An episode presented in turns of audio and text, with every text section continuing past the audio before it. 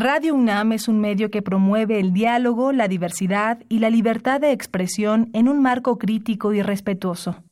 Los comentarios expresados a lo largo de su programación reflejan la opinión de quien los emite, mas no de la radiodifusora.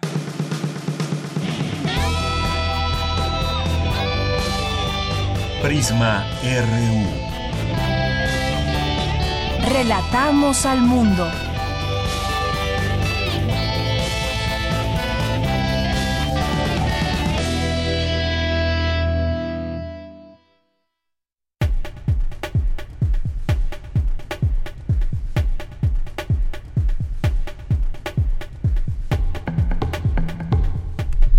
Muy buenas tardes. Gracias por acompañarnos y terminar con nosotros esta semana, este mes, 31 de enero. Ya se fue el primer mes del año 2020. Nos dará mucho gusto iniciar con ustedes el segundo mes, ya el próximo, el próximo lunes.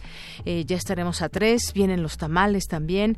Bueno, pues Aquí estaremos nosotros por lo pronto el día de hoy para llevarles hasta ustedes toda la información necesaria para irse bien informados el fin de semana.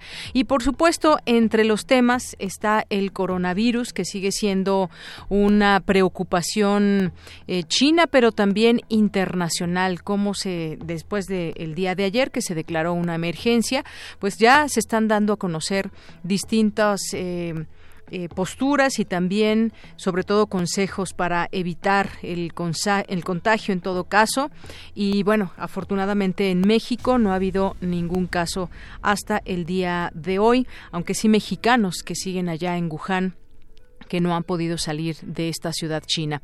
Bueno, sobre esto le tendremos información. Se lleva a cabo una conferencia allá en la Facultad de Medicina eh, con el doctor Samuel Ponce de León. Le tendremos los detalles un poco más adelante. Justamente ahorita está comenzando esta, esta conferencia, de la cual le platicaremos en un momento más. Y platicaremos sobre el tema también con el doctor Benjamín Ruiz Loyola, maestro en ciencias químicas y profesor de la Facultad de Química. Sus áreas de desarrollo son los materiales peligrosos, la divulgación científica y ha estado dando información sobre este tema. Así que lo tendremos aquí hoy en Prisma RU. Y luego vamos a platicar también eh, sobre el feminismo. Nos va a acompañar aquí la doctora Nelly Lucero de la Facultad de Ciencias Políticas y Sociales de la UNAM. Hay diversas propuestas teóricas del movimiento, del movimiento feminista, eh, y vamos a platicar con ella. Seguramente resultará interesante conocer su punto de vista sobre este tema que hay y que mucho hay que decir y mucho hay que discutir y analizar y debatir y que justamente en este momento pues se abre eh, se abren posibilidades para eh, las mujeres en esta lucha que ha sido incesante y las olas del feminismo también las eh, cómo comenzaron esta cómo comenzó la primera ola, ola por qué años pasó y en qué momento nos encontramos ahora. Vamos a platicarlo con ella. En nuestra segunda hora vamos a platicar sobre el viernes histórico que iniciará oficialmente el Brexit la Unión Europea se despide de Gran Bretaña sobre el tema platicaremos con el doctor Luis Antonio Acuja Acevedo y tendremos también ya para finalizar el programa Refractario RU con el maestro Javier Contreras. Vamos a tener también Melomanía RU con Dulce Wet, jefa de discoteca de Radio UNAM. Y como todos los días, la información nacional, cultural e internacional, no se lo pierdan, las recomendaciones también, todo lo que hay que hacer dentro de nuestra universidad, incluso también en fin de semana. Así que, pues no se lo pierdan. Eh, desde aquí, relatamos el mundo. Relatamos al mundo. Relatamos al mundo.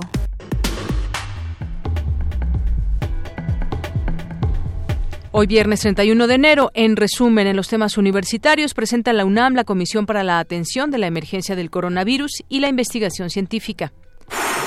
Exhortan expertos a que se dé a la comunidad científica en México un organismo autónomo.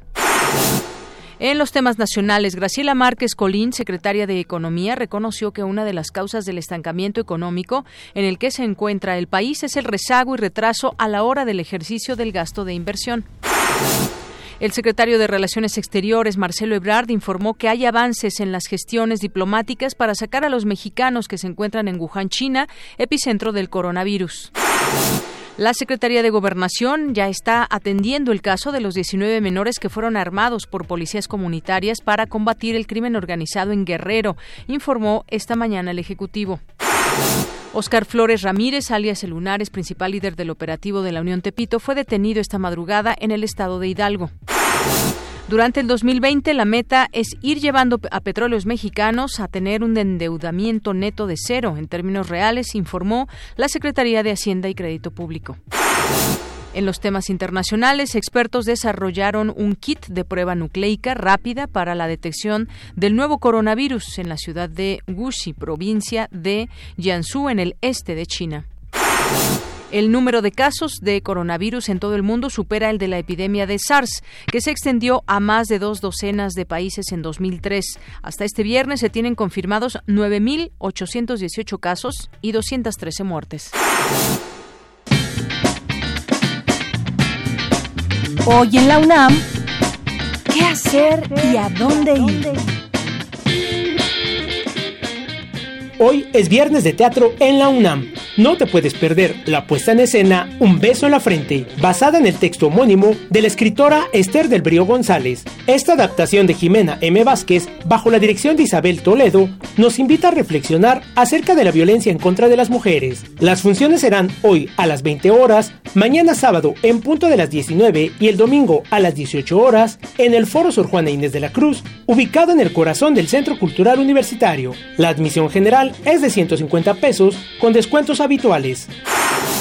Te recomendamos la función del montaje Migrantes, a cargo de la compañía Drama Danza, que se presentará hoy 31 de enero y mañana sábado 1 de febrero en punto de las 19 horas y el domingo 2 de febrero a las 18 horas en la sala Miguel Covarrubias del Centro Cultural Universitario. La admisión general es de 80 pesos, con descuento especial para adultos mayores, académicos, alumnos, trabajadores y comunidad UNAM.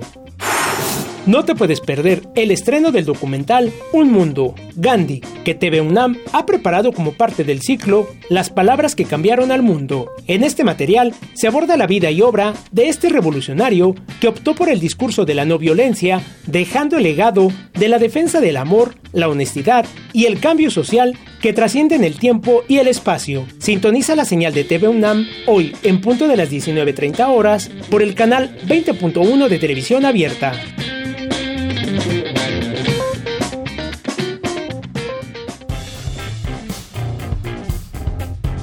Campus RU. En nuestro campus universitario, en este día, la una con diez minutos, en estos momentos, le decíamos, se lleva a cabo en la Facultad de Medicina la presentación de la Comisión para la Atención de la Emergencia del Coronavirus y la Investigación Científica allá en la UNAM. Escuchemos, vamos a escuchar al coordinador del Programa Universitario de Investigación en Salud, Samuel Ponce de León Rosales. También está participando en esta, eh, en esta eh, en esta comisión y en esta presentación el doctor, el doctor Malaquías López Cervantes, que es investigador de la Facultad de Medicina de la UNAM. Vamos a escuchar al doctor Ponce de León.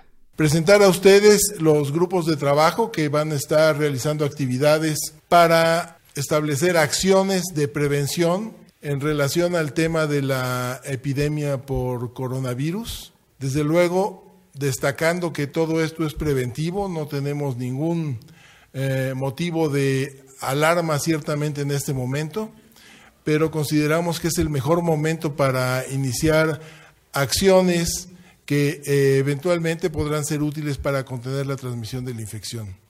De esta manera, en la universidad vamos a tener un grupo de trabajo que estará conformado eh, inicialmente, después seguramente se irán incorporando algunos otros eh, profesores académicos e investigadores, por la doctora María Eugenia Jiménez Corona, quien es profesora y tutora del programa de maestría y doctorado en ciencias médicas, el doctor Antonio Lascano Araujo, profesor de biología, todos ustedes lo conocen, eh, el doctor Malaquías López Cervantes, quien es académico del Departamento de Salud Pública aquí en Facultad de Medicina, la doctora Laura Palomares Aguilera, quien es eh, eh, investigadora en medicina molecular y bioprocesos del Instituto Nacional de Biotecnología, y eh, yo, Samuel Ponce de León Rosales.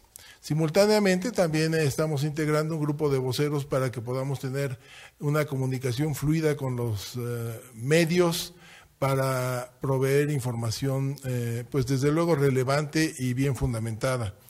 El grupo estará conformado por el doctor Jorge Baruch, quien es el eh, coordinador de la clínica de viajeros de la UNAM, por la doctora Daniela de la Rosa, quien es integrante del Programa Universitario de Investigación en Salud, la doctora nuevamente María Eugenia Jiménez Corona y el doctor Mauricio Rodríguez Álvarez, quien es profesor de la Facultad de Medicina y actualmente coordinador del programa de radio Hipócrates 2.0 en Radio UNAM. Con ellos inicialmente trataremos entonces de establecer las actividades iniciales eh, en relación a esto que estarán orientadas fundamentalmente a dar información suficiente y pertinente a la comunidad universitaria, para tomar también las medidas que se requieran en caso de que tuviéramos algunos casos en el país, que insisto, todavía no es la, situación. Simultáneamente, eh, establecer una campaña de comunicación con los servicios médicos propios de la universidad, también para que estén al tanto de los procedimientos que han de seguirse en caso de que tuviéramos algún caso sospechoso. Simultáneamente, establecer los grupos de trabajo que se requieran para poder apoyar al sector salud en su respuesta a, la eventual contingencia y finalmente también preparar a la comunidad de investigadores y académicos de la universidad para que se establezcan los proyectos y protocolos de investigación que pudieran eh, irse desarrollando ante la situación que ciertamente representa un, un riesgo para la salud, pero oh, simultáneamente una oportunidad de estudiar ampliamente eh, un evento extraordinario como es la ocurrencia de un nuevo virus que tiene un potencial de transmisión posiblemente eh, elevado y que pues ya está causando alrededor del globo una serie de reacciones muy importantes. Bien, pues fue el doctor Ponce de León, también le decíamos, está presente en esta presentación el doctor Malaquías López Cervantes, que es investigador de la Facultad de Medicina, y al respecto señaló lo siguiente. Pero quizás más importante, con toda la población del país en participar coordinadamente y activamente en la eh, diseminación de información que sea de utilidad para evitar condiciones extremas eh, para evitar que se caiga en el pánico y para, llegado el caso, ayudar en todo lo conducente al mejor manejo de este problema que hoy está llamando la atención en todo el mundo. Bien, pues estas fueron sus palabras y por supuesto es una, dijo entre esto que la UNAM tiene un compromiso con su, con su comunidad, pero sobre todo también con la sociedad y va a ser un eh, importante lugar de donde surja información y análisis de lo que está sucediendo en el mundo. Ahí están estos doctores desde la Facultad de Medicina dando a conocer toda esta información que puede resultar útil y también conocer de cerca eh, qué es lo que puede venir y cómo prevenir sobre todo en este momento eh, de llegarse a aparecer un, algún caso en nuestro país que pues ojalá que no sea así pero siempre hay que estar eh, preparados ante cualquier eventualidad. Bien pues vamos ahora nos vamos ahora con mi compañera Virginia Sánchez. Como todos los viernes nos prepara la cantera universitaria y en esta ocasión nos va a platicar sobre Montserrat Abigail Pérez de la FES Aragón y esta universitaria que hizo un libro en braille para identificar colores. Adelante. Cantera RU.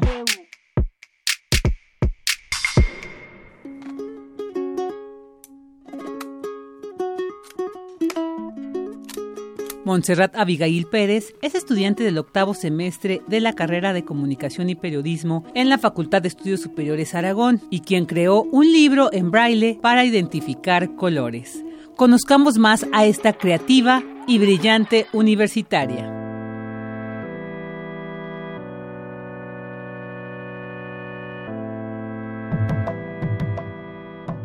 Mi nombre es Montserrat Abigail Pérez López.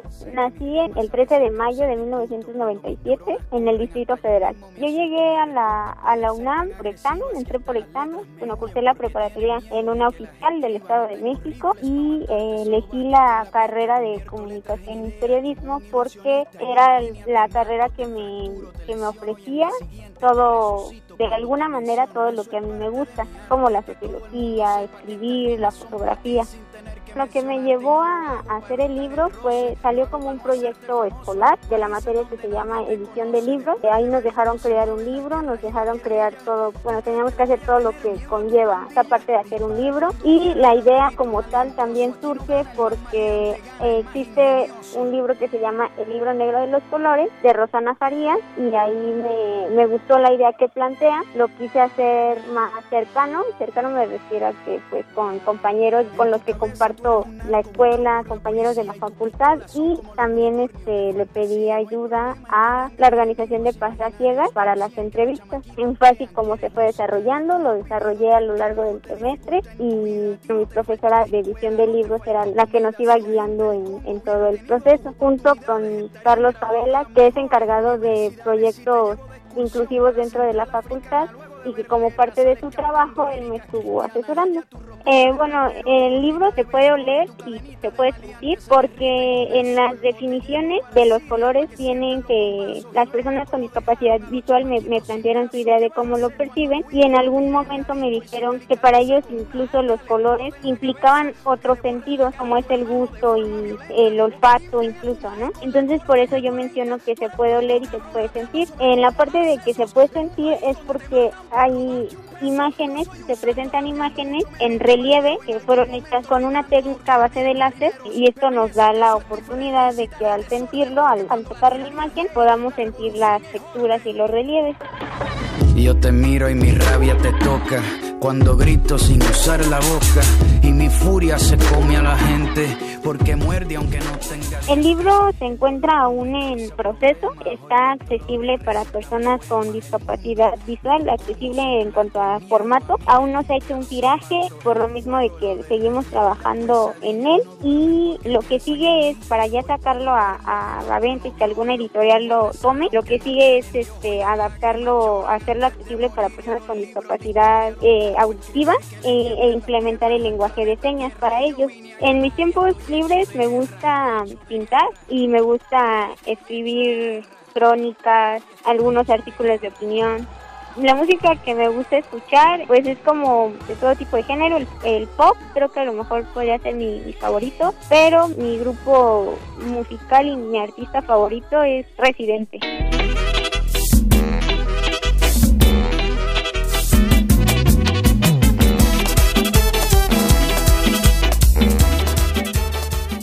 Eh, yo el libro que recomendaría son del autor Eduardo Galeano y ya para ser más específica, el libro que se llama Patas Arriba, la escuela del mundo al revés. Principalmente agradecería a el apoyo de mi familia, en especial de mi mamá, que es la que me ha estado apoyando en toda mi vida, de hecho, y a la facultad, a la FES Aragón, por brindarme todos los apoyos para que pueda desarrollarme pues como cualquier estudiante y, y poder concluir mis estudios.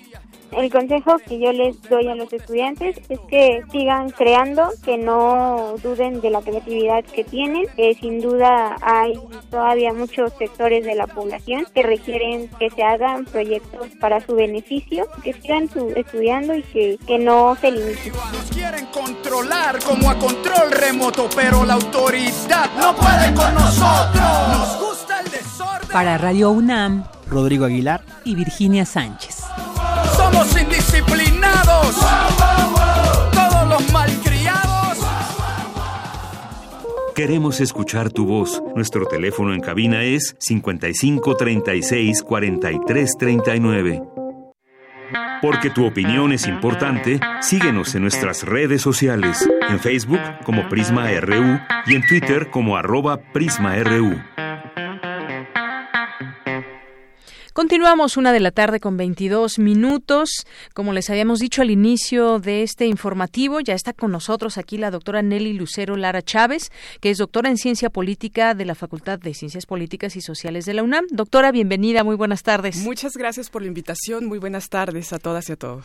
Pues todo surgió con este artículo que se publicó en la, en la Gaceta UNAM, donde pues se tituló Hay diversas propuestas teóricas del movimiento feminista y hay hay datos interesantes y por eso la invitamos, porque quisiera que comparta, doctora, con nuestro público de Radio UNAM, pues parte de estas eh, propuestas teóricas que hay dentro del movimiento feminista. Me parece que estamos en un momento además muy importante porque se ha gestado ya un movimiento, un movimiento en México, pero también un movimiento global, que, y, por ahí nos vamos entendiendo en dentro de estas eh, propuestas. ¿Qué nos puede decir al día de hoy cómo, cómo debemos de observar observar este movimiento feminista que se ha gestado pues de, también en nuestra universidad, en la Ciudad de México, en algunos otros estados, que ha ido increciendo. Claro que sí, estamos frente a un movimiento que se está volviendo protagónico en nuestro país y en distintas partes del mundo. Incluso se llega a considerar que estamos frente a la cuarta ola del feminismo. Esto significa que hay antecedentes importantes que me parece eh, hay que considerar para dar cuenta de cómo llegamos a este 2020, que por supuesto se ha logrado conformar también a partir de movimientos que se han dado los últimos dos años particularmente podríamos ubicar en términos históricos un primer momento importante para el feminismo, que es propiamente el de la ilustración. La ilustración es un movimiento político, filosófico, y es considerado incluso un umbral para la humanidad, porque se transforma completamente nuestra forma de pensar. Este momento lo podemos identificar a finales del siglo XVII y principios del siglo XVIII. Recupero esto porque a veces cuando hablamos del feminismo parece que es algo que surgió ayer o que es una moda del 2020, pero absolutamente nada tiene que ver con eso. Es justamente en este momento histórico, en el siglo XVIII, cuando se empieza a configurar las nociones de ciudadanía, se empiezan a configurar las nociones del individuo, del sujeto. Antes de ese momento era muy difícil que las personas se pensaran a sí mismos como sujetos políticos. Y por supuesto que esta transformación en la forma de pensar se convierte en una invitación para ver qué lugar vamos a ocupar las personas en el mundo. Las nociones de la crítica, las nociones como el pensar el mundo y pensarnos a nosotras mismas o a nosotros mismos son propias de este momento histórico. Y además, estos elementos de la modernidad van a estar acompañados por un movimiento filosófico importantísimo que se dio en Francia y que conocemos como la Ilustración. La Ilustración tuvo planteamientos que todas y todas conocemos perfectamente porque los aprendimos desde nuestra educación básica, que son la igualdad, la libertad y la razón. Lo que decía la ilustración era que todos los seres humanos, para ser considerados humanos, iban a ser determinadas por estas características, justamente la libertad, la igualdad y la razón. Y es ese discurso de la ilustración el que precisamente las feministas van a recuperar para hacerles una crítica.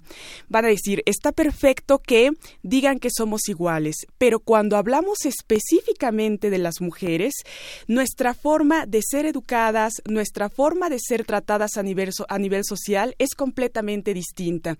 Entonces parece que no somos iguales. Cuando se habla de la libertad, los hombres disfrutan de esta asignación, pero en el caso de las mujeres, nuestra libertad siempre está más sesgada. Pareciera, exacto, parece que hay un sujeto que siempre quiere determinar nuestro actuar y evidentemente no podemos hablar de una libertad en términos absolutos. Y por último, la razón, van a decir, claro, vivimos en una etapa donde pareciera que todos gozamos de la razón, pero cuando las mujeres actuamos hay una descalificación. Se nos dice que estamos locas, que estamos en enfermas, que seguramente nuestra naturaleza nos impide razonar correctamente. Entonces, en el fondo, lo que van a decir las mujeres es, cuando a nosotros se nos niegan estos elementos, lo que se está diciendo es que en realidad no somos tratadas como seres humanas. Y vamos a demostrar que ese es un elemento de desigualdad que atraviesa las relaciones genéricas. Este momento, reitero, es considerado hasta ahora como la primera ola del feminismo, porque justamente las mujeres se van a dar a la tarea de erradicar estas nociones de desigualdad que se pudieron nombrar a partir de los ejes teóricos que brindó la Ilustración. No es que no existieran antes, lo que permite la modernidad es nombrarlo. Posteriormente, eh, a finales del siglo XIX, inicios del siglo XX, podemos identificarnos otro brote importante del feminismo. Y aquí también habría que señalar que entre el siglo XVIII e inicios del siglo XX no es que el feminismo haya desaparecido. El feminismo seguía articulado, seguía construyendo propuestas teóricas, seguía construyendo categorías. Sin embargo, sí ha habido momentos en los cuales es más visible y momentos en los que eh, se mantiene un poco más acallado. Y es justamente a principios del siglo XX donde vuelve a detonar como protagónico el feminismo a nivel mundial. Y es ah, para abordar una temática que hasta hoy conocemos como el movimiento de las sufragistas o que comúnmente se dice cuando las mujeres lucharon por su derecho al voto. Este movimiento es importantísimo porque lo que hacen las mujeres a finales del siglo XIX, principios del siglo XX, es ya luchar por la ciudadanía. Es decir, descubren que un mecanismo para hacer formal esta noción de seres humanos es convertirse en ciudadanas. Y la posibilidad de convertirse en ciudadanas, como acontece hasta nuestros días, es a través de la obtención del voto. Es un poco lo que sucede todavía en nuestro país, ¿no? Cumplimos 18 años y dicen, ya tenemos nuestro INE y ya puedes votar.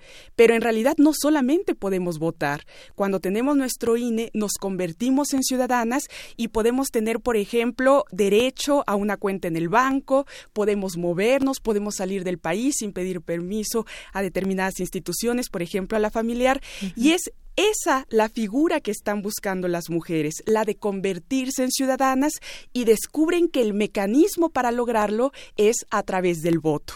Por eso es que ahora se reconoce justamente esta lucha de las feministas por la obtención de el sufragio efectivo.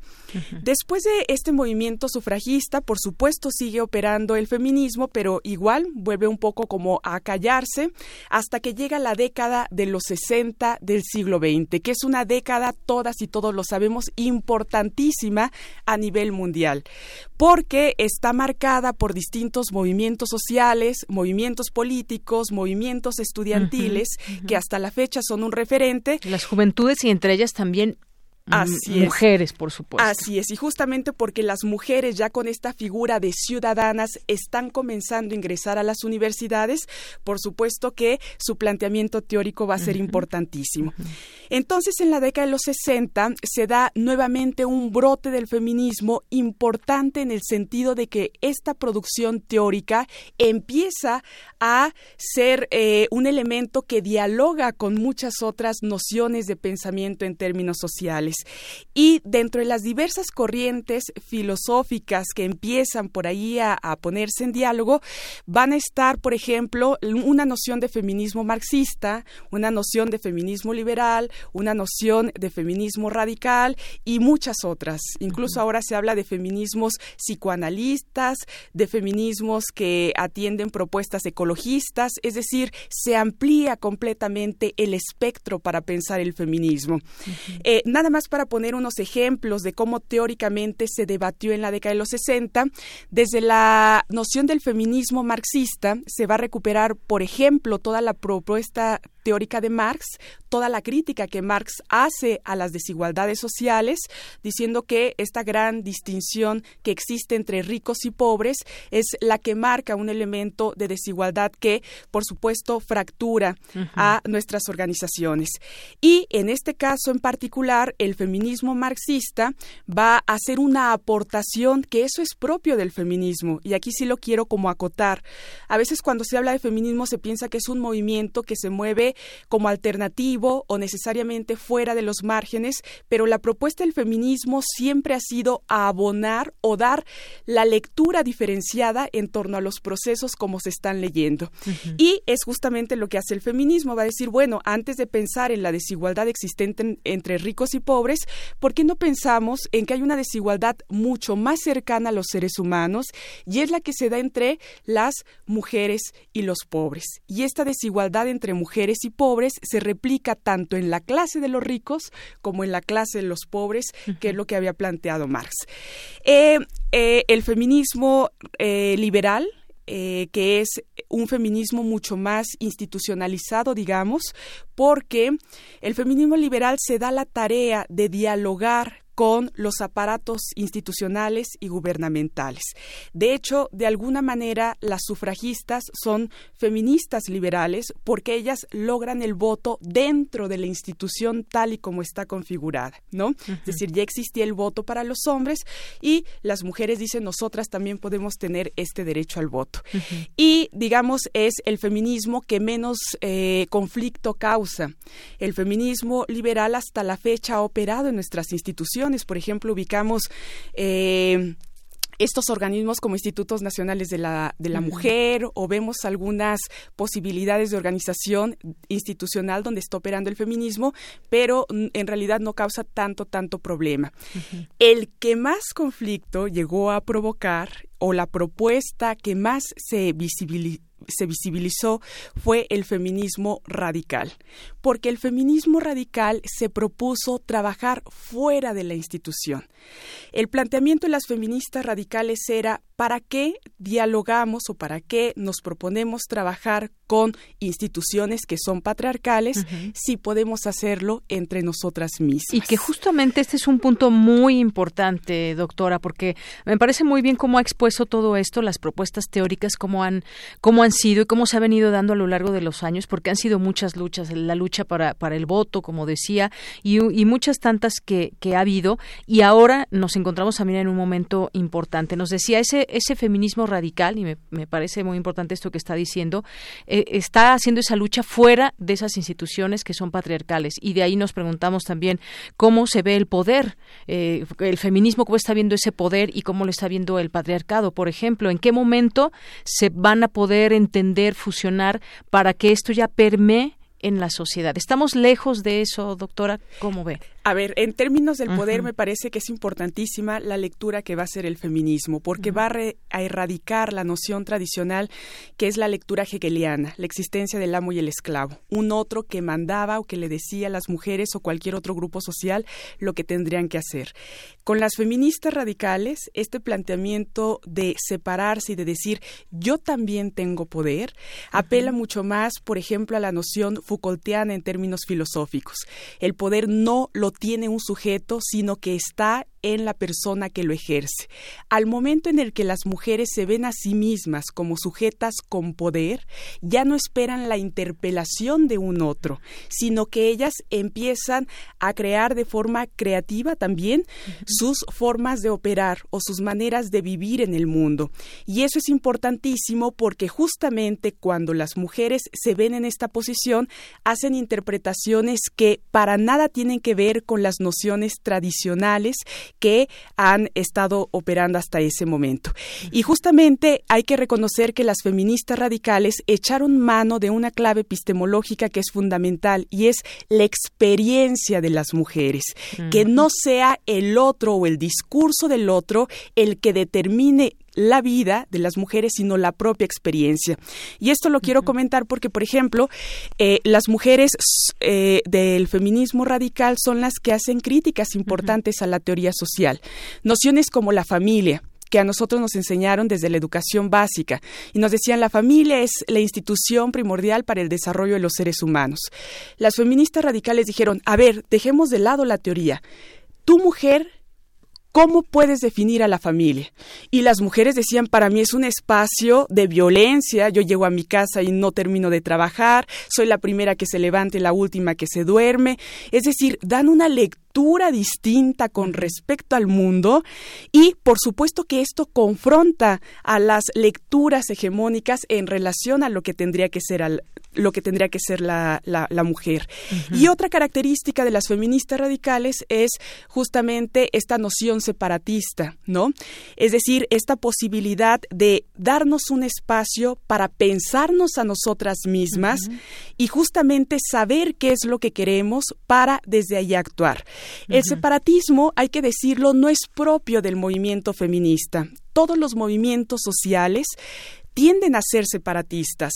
Cuando vemos, por ejemplo, el movimiento magisterial en México o el movimiento este, de los médicos o cualquier otro sector, ellos se levantan como parte de un movimiento y es común verlos inmediatamente alejados de los demás. Es decir, nunca vemos al magisterio luchando por los derechos de los médicos o de los ingenieros.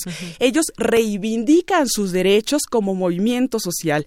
Eso también pasa con el feminismo. Sin embargo, ¿cómo causa conflicto ver a las mujeres como protagonistas de un movimiento social justamente porque se separan de la lectura eh, que plantea un estereotipo de lo que tendrían que ser las mujeres?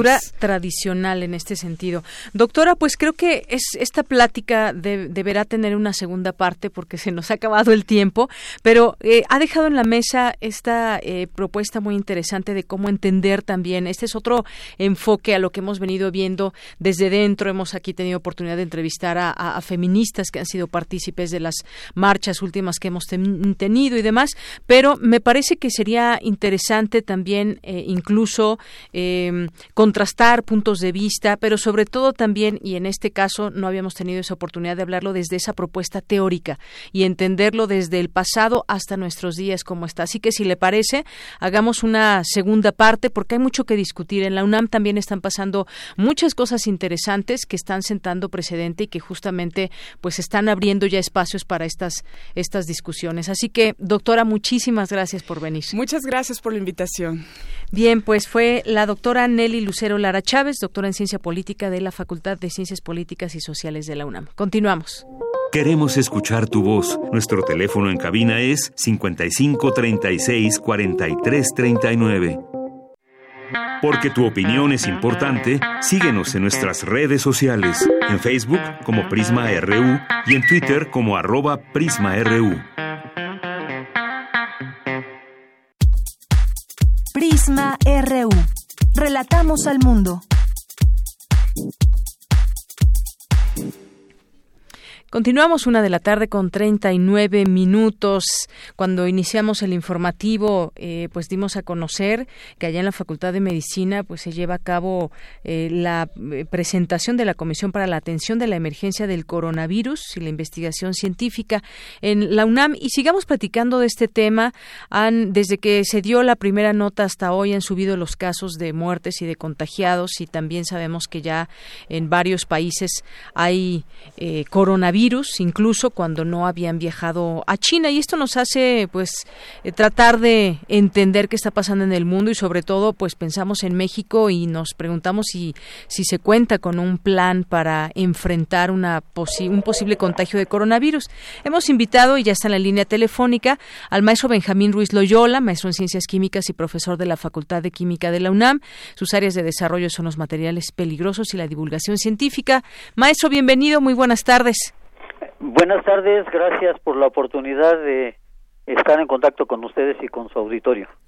Oiga, maestro, pues ¿cómo ha visto este tema desde que surgió el coronavirus? ¿Cómo ha evolucionado eh, lo que se nos da cuenta en las noticias, estos contagios que ha habido desde Wuhan, China, y que pues hay casos también en otros lugares? Si pensamos en México, ¿México está, está estaría preparado para enfrentar el coronavirus? En mi opinión, no tenemos la preparación adecuada. Este, obviamente las autoridades nos están diciendo que, que sí, que todo está que todo está controlado, que no hay ningún problema, pero pero hay muchas cosas que, que el tiempo eh, hace que que no le creamos tanto. Voy a decir eh, algunas cuantas eh, por qué. Sí. Tuvimos una epidemia muy fuerte en 2009 en la cual eh, parece ser que no aprendimos mucho. De la influencia. Porque, porque se emitió un documento que modificaba el que existía hasta ese momento sobre cómo enfrentar una pandemia de influenza eh, en 2010 y no se ha revisado desde entonces.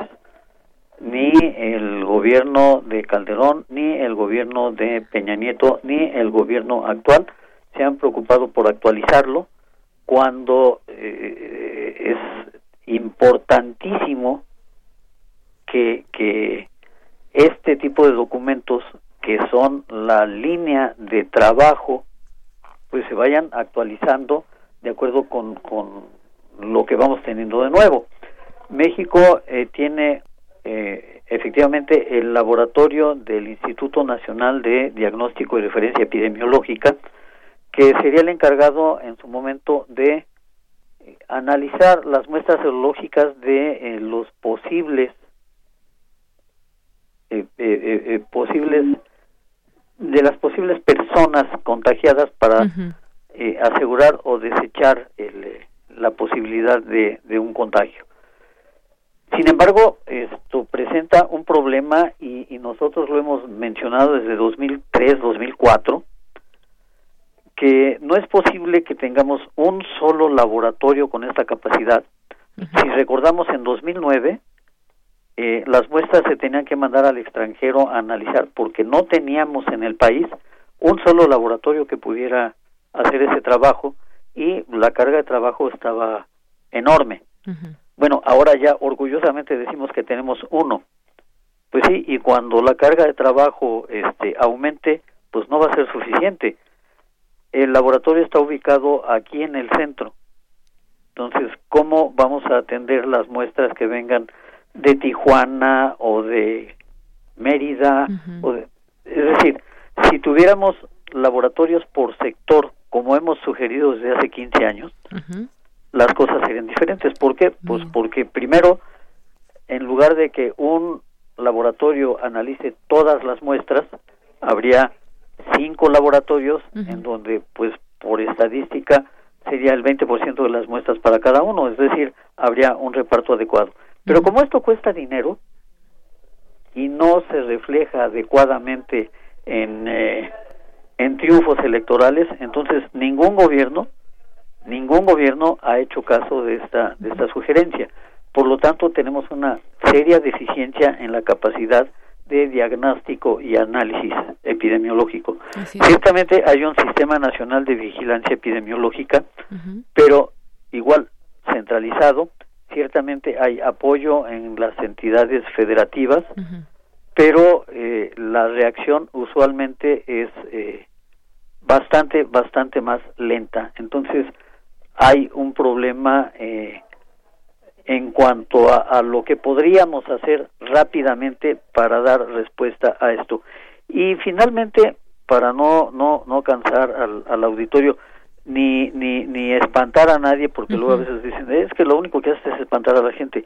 No, no quiero espantar a la gente, quiero espantar al gobierno para que se ponga a trabajar, para que pongan, eh, se pongan a, a recuperar lo que lo que tendrían que haber estado haciendo desde hace desde hace mucho tiempo. Ahora que la moda es eh, todo lo que se hizo antes se hizo mal, bueno, pues entonces este nuevo gobierno que se ponga a hacer las cosas bien, que nos muestre cómo se hace.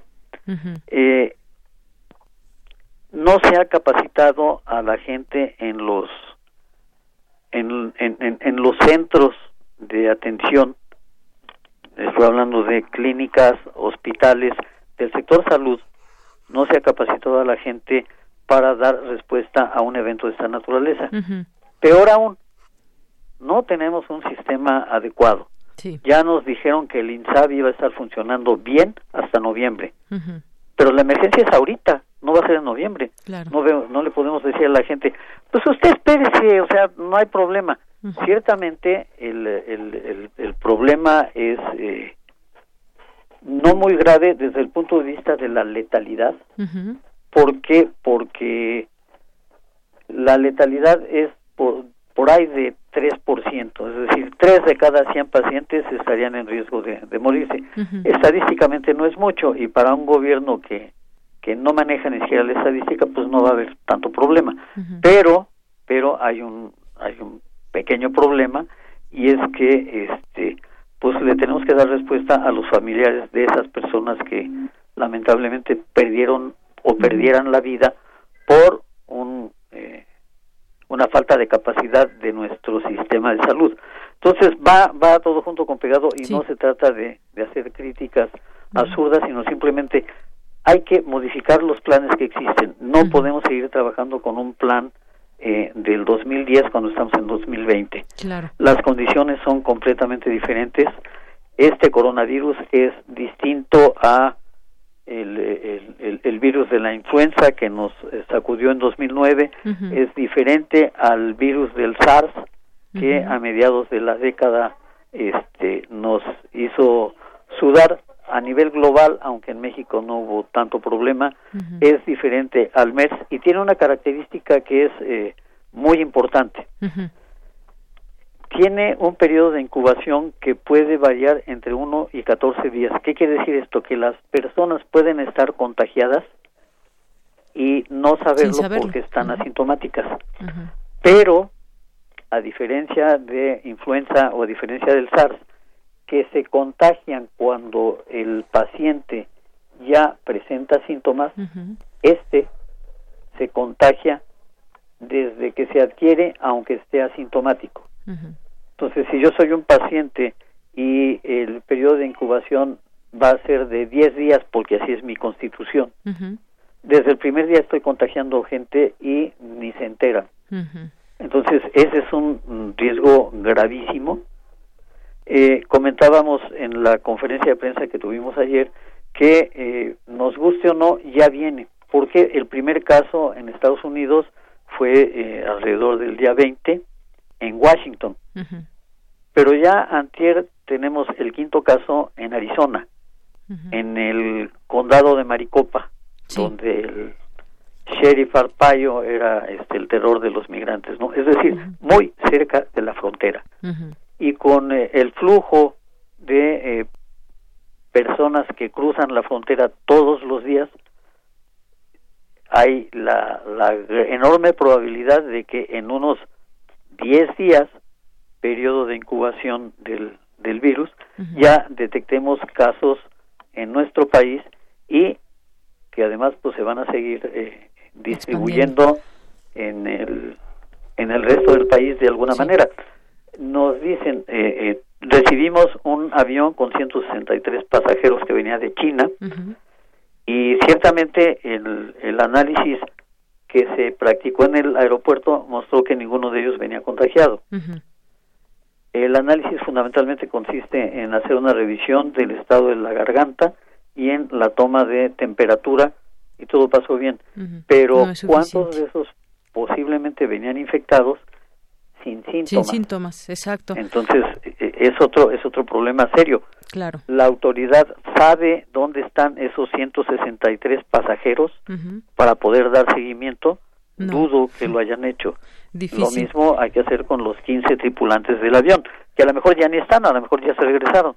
Pero ese tipo de cosas que no están previstas en los planes, pues por eso los planes tienen que actualizarse. Entonces, en mi muy humilde opinión, no, no estamos preparados, vamos a poder reaccionar como venga este como venga la pelota pero no hay un plan estratégico para enfrentar este tipo de emergencias. Bueno doctor pues eh, muchas gracias por esta información esto que usted ve no estamos preparados hace falta laboratorios un plan de emergencia y pues eh, vamos a ver qué sucede el fin de semana los casos se han incrementado y pues estaremos en algún otro momento quizás hablando de esto. Por lo pronto muchas gracias muchas gracias maestro. Nada más ayer en la mañana eran siete mil contagiados. Hoy, a este momento, nueve mil novecientos. Sí, una velocidad. A nivel mundial. Muy, muy la probabilidad de que nos llegue es enorme. Así es. Bueno, maestro, muchas gracias por estar con nosotros. Gracias a ustedes por la oportunidad. Espero que no se espante mucho el auditorio. Mejor tomemos tomemos medidas para, para irnos ayudándonos a otros. Así es. Gracias, maestro. Hasta luego. Hasta luego, buena tarde. Muy buenas tardes. El maestro Benjamín Ruiz Loyola, maestro en química y profesor de la Facultad de Química. No nos asustemos, pero hay que ser realistas en todo este tema del coronavirus. Relatamos al mundo. Relatamos al mundo.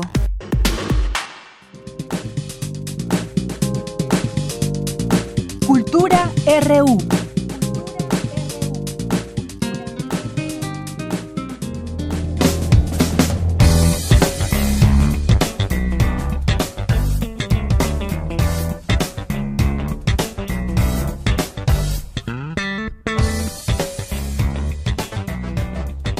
Amigos de Prisma RU, es un gusto saludarles como todos los días. Este ya es el último viernes de enero y tenemos tres opciones teatrales para ustedes para este fin de semana. La primera es La fila india. Esta es una adaptación escénica de la novela con el mismo nombre de Antonio Ortuño. Solo son tres funciones y para hablarnos más de la trama nos acompaña en la línea la actriz Gabriela Escatel. Gabriela Escatel, bienvenida a este espacio. Queremos saber los detalles de esta puesta en escena. Muchas gracias. Pues sí, justo como lo mencionas, hacemos una adaptación escénica de la novela de Antonio Ortuño que se llama igual, La fila india. Eh, la adaptación fue realizada por Verónica Bujeiro y la dirección es de Karina Hurtado. Eh, ahora sí que la historia del montaje surge cuando yo leo la novela y cuando la leí, pues la verdad es que me identifiqué muchísimo con, con el personaje principal, que es la negra, Irma, eh, y también porque me, o sea, conecto mucho en general como, con el tema de la migración, pero sobre todo con esta visión pues muy ácida que tiene Antonio Ortuño de pues de esta crítica que hace a la política mexicana, ¿no? Entonces, eh, pues ya, yo eh, quiero contar la historia y justo lo que repito me conecta de la historia además de todo el contexto es justo la historia de pues de esta mujer de la negra en su condición pues de funcionaria pública de pronto en una institución que puede ser a todas luces indefendible pero que ella está ahí como intentando cambiar las cosas. Eh, pues como mujer de pronto frente frente al amor frente a las relaciones no que ella está como muy sola y cuando hace este viaje a a Santa Rita, pues también, ¿no? Se revoluciona ahí su universo como mujer al encontrarse con Vidal, que es el otro personaje como muy importante de la historia. Entonces, bueno, yo quería contar esto también como de la mano de la visión de otras mujeres. Por eso justo el equipo creativo es así. Están Karina y Verónica. Y es un monólogo porque fíjate que justo la novela está estructurada también a manera de monólogo. O sea, toda la novela la cuenta la negra y, y los personajes se cuentan a través del filtro de la negra, de cómo ella los ve. Eh, bueno, esto en general.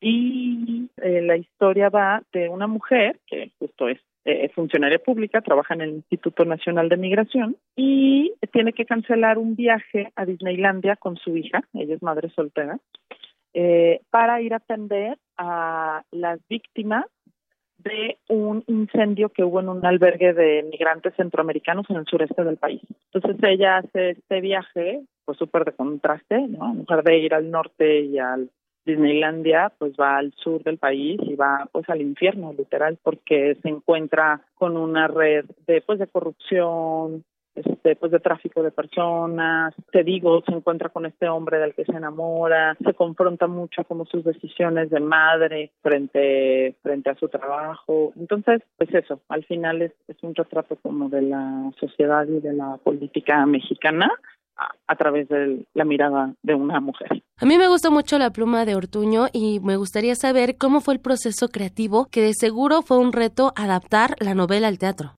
Definitivamente, Sí, y el reto principal está justo en la traducción del lenguaje. O sea, la historia funciona pues porque la historia es muy buena, ¿no? Porque pues tal cual Antonio es un maestro al momento de contarla, pero el reto está en que el lenguaje del teatro es acción y entonces traducir en acciones todo el universo narrativo que Ortuño propone fue como el mayor reto. Eh, pues como te decía, toda la novela sí esta manera de monólogo, pero a manera, o sea, cuando narra mucho los pensamientos de la negra, la visión que ella tiene del mundo.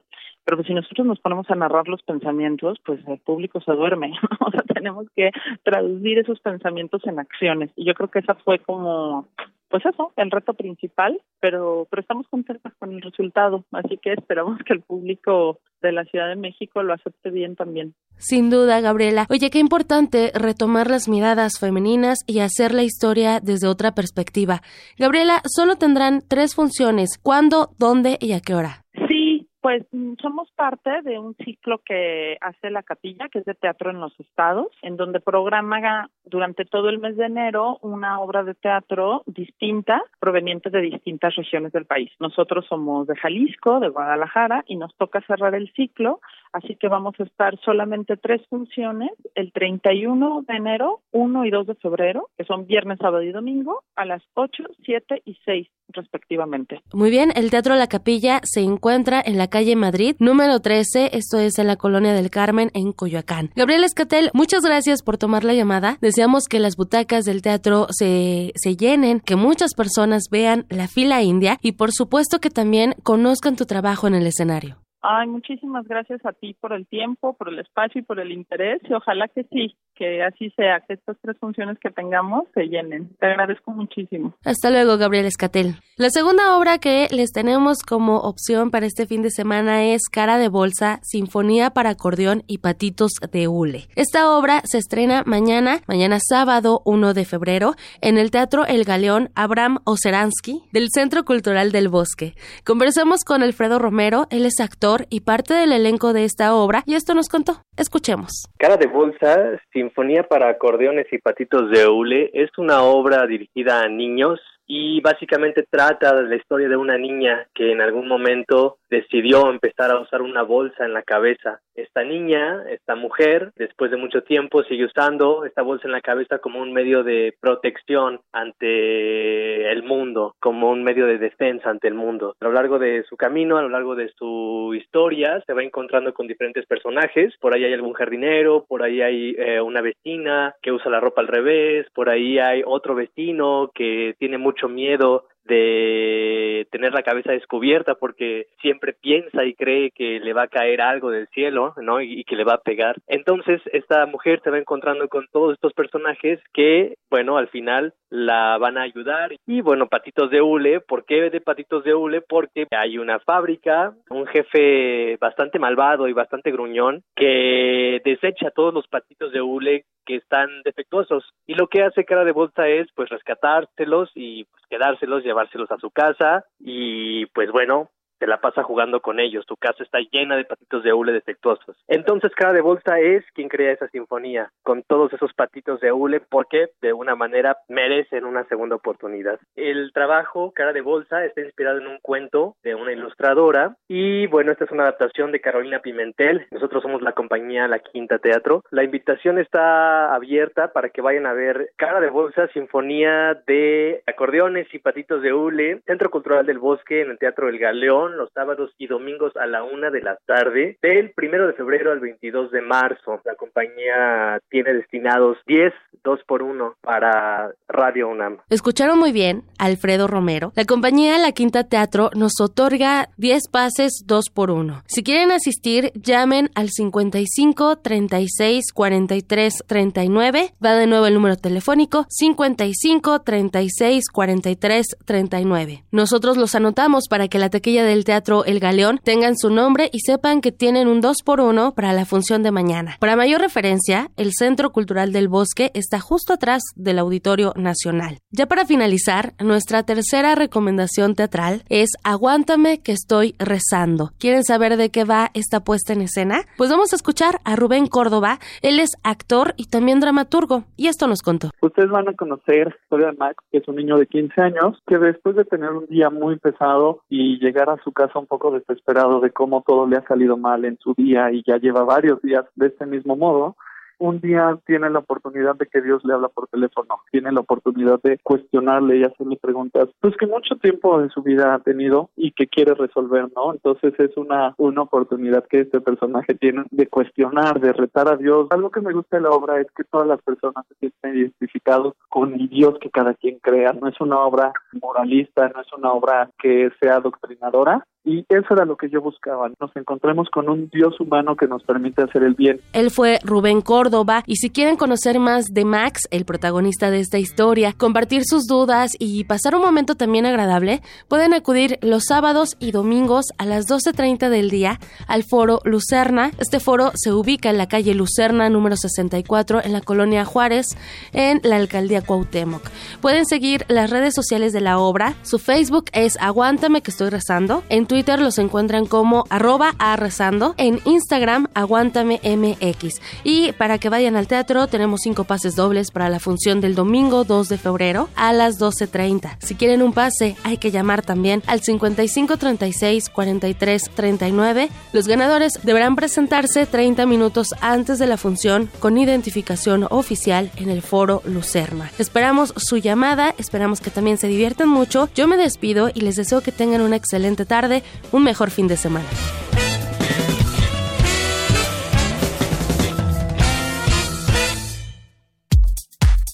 Prisma RU. Relatamos al mundo.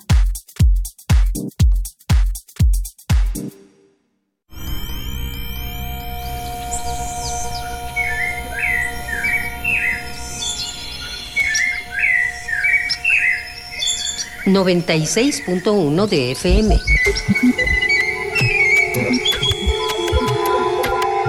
X, X, E, U, N. Radio UNAM. Experiencia sonora.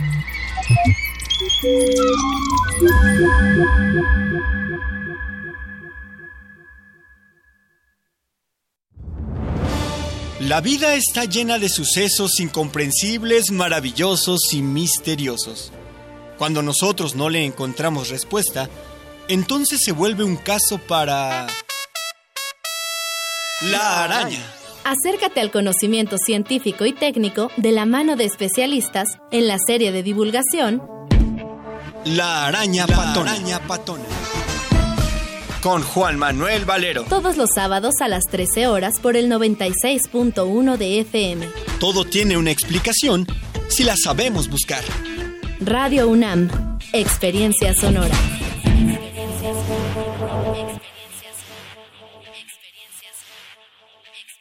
Habla Alejandro Moreno, presidente nacional del PRI. Revolucionar es como una emoción.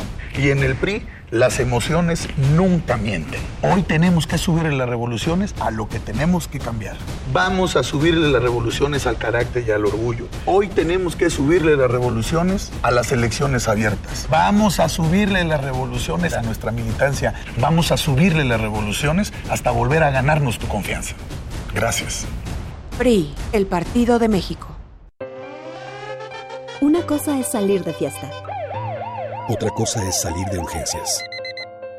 Una cosa es querer levantarse. Otra cosa es no poder levantarse. Una cosa es que te lata por alguien. Otra cosa es morir por nada. Las drogas te llevan al peor lugar. Hay otro camino. Te ayudamos a encontrarlo. 800-911-2000. Escuchemos primero. Estrategia Nacional para la Prevención de las Adicciones. Secretaría de Gobernación. Gobierno de México.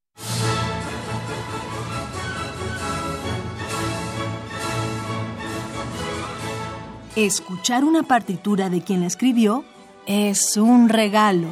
Es una oportunidad para entender las piezas desde su concepción.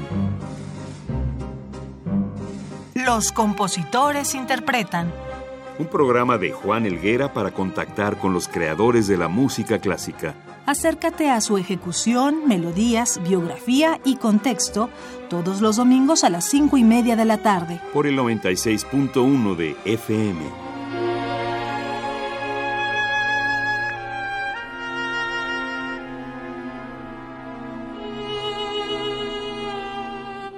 Radio UNAM. Experiencia sonora.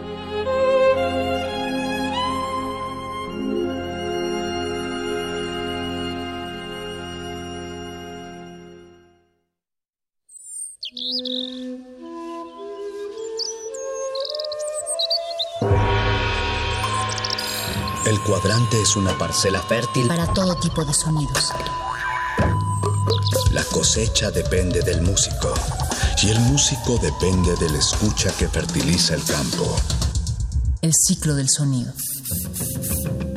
Cultivo de Hercios. Composta radiofónica para la nueva música. Lunes y jueves, 21 horas. Por resistencia modulada. 96.1 FM, Radio 1. Experiencia sonora. Relatamos al mundo. Relatamos al mundo. Mañana en la UNAM, ¿qué hacer y a dónde ir?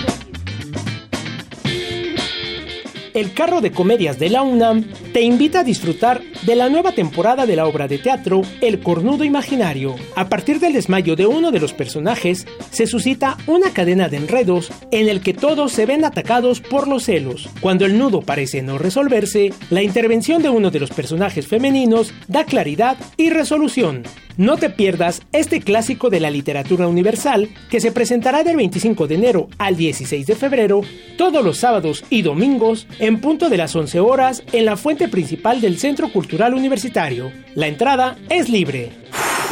Recuerda que como parte de las actividades conmemorativas por los 250 años del natalicio de Beethoven, de enero a diciembre de este año, los integrantes de la Orquesta Filarmónica de la UNAM interpretarán las nueve sinfonías y los cinco conciertos para piano del compositor alemán. Además, intérpretes contemporáneos estrenarán obras referentes a cada una de las sinfonías. Los conciertos se realizarán los días sábado en punto de las 20 horas y domingo a las 12 del día, de enero a diciembre de este año, en la Sala Nezahualcóyotl. Consulta las localidades en www.musica.unam.mx.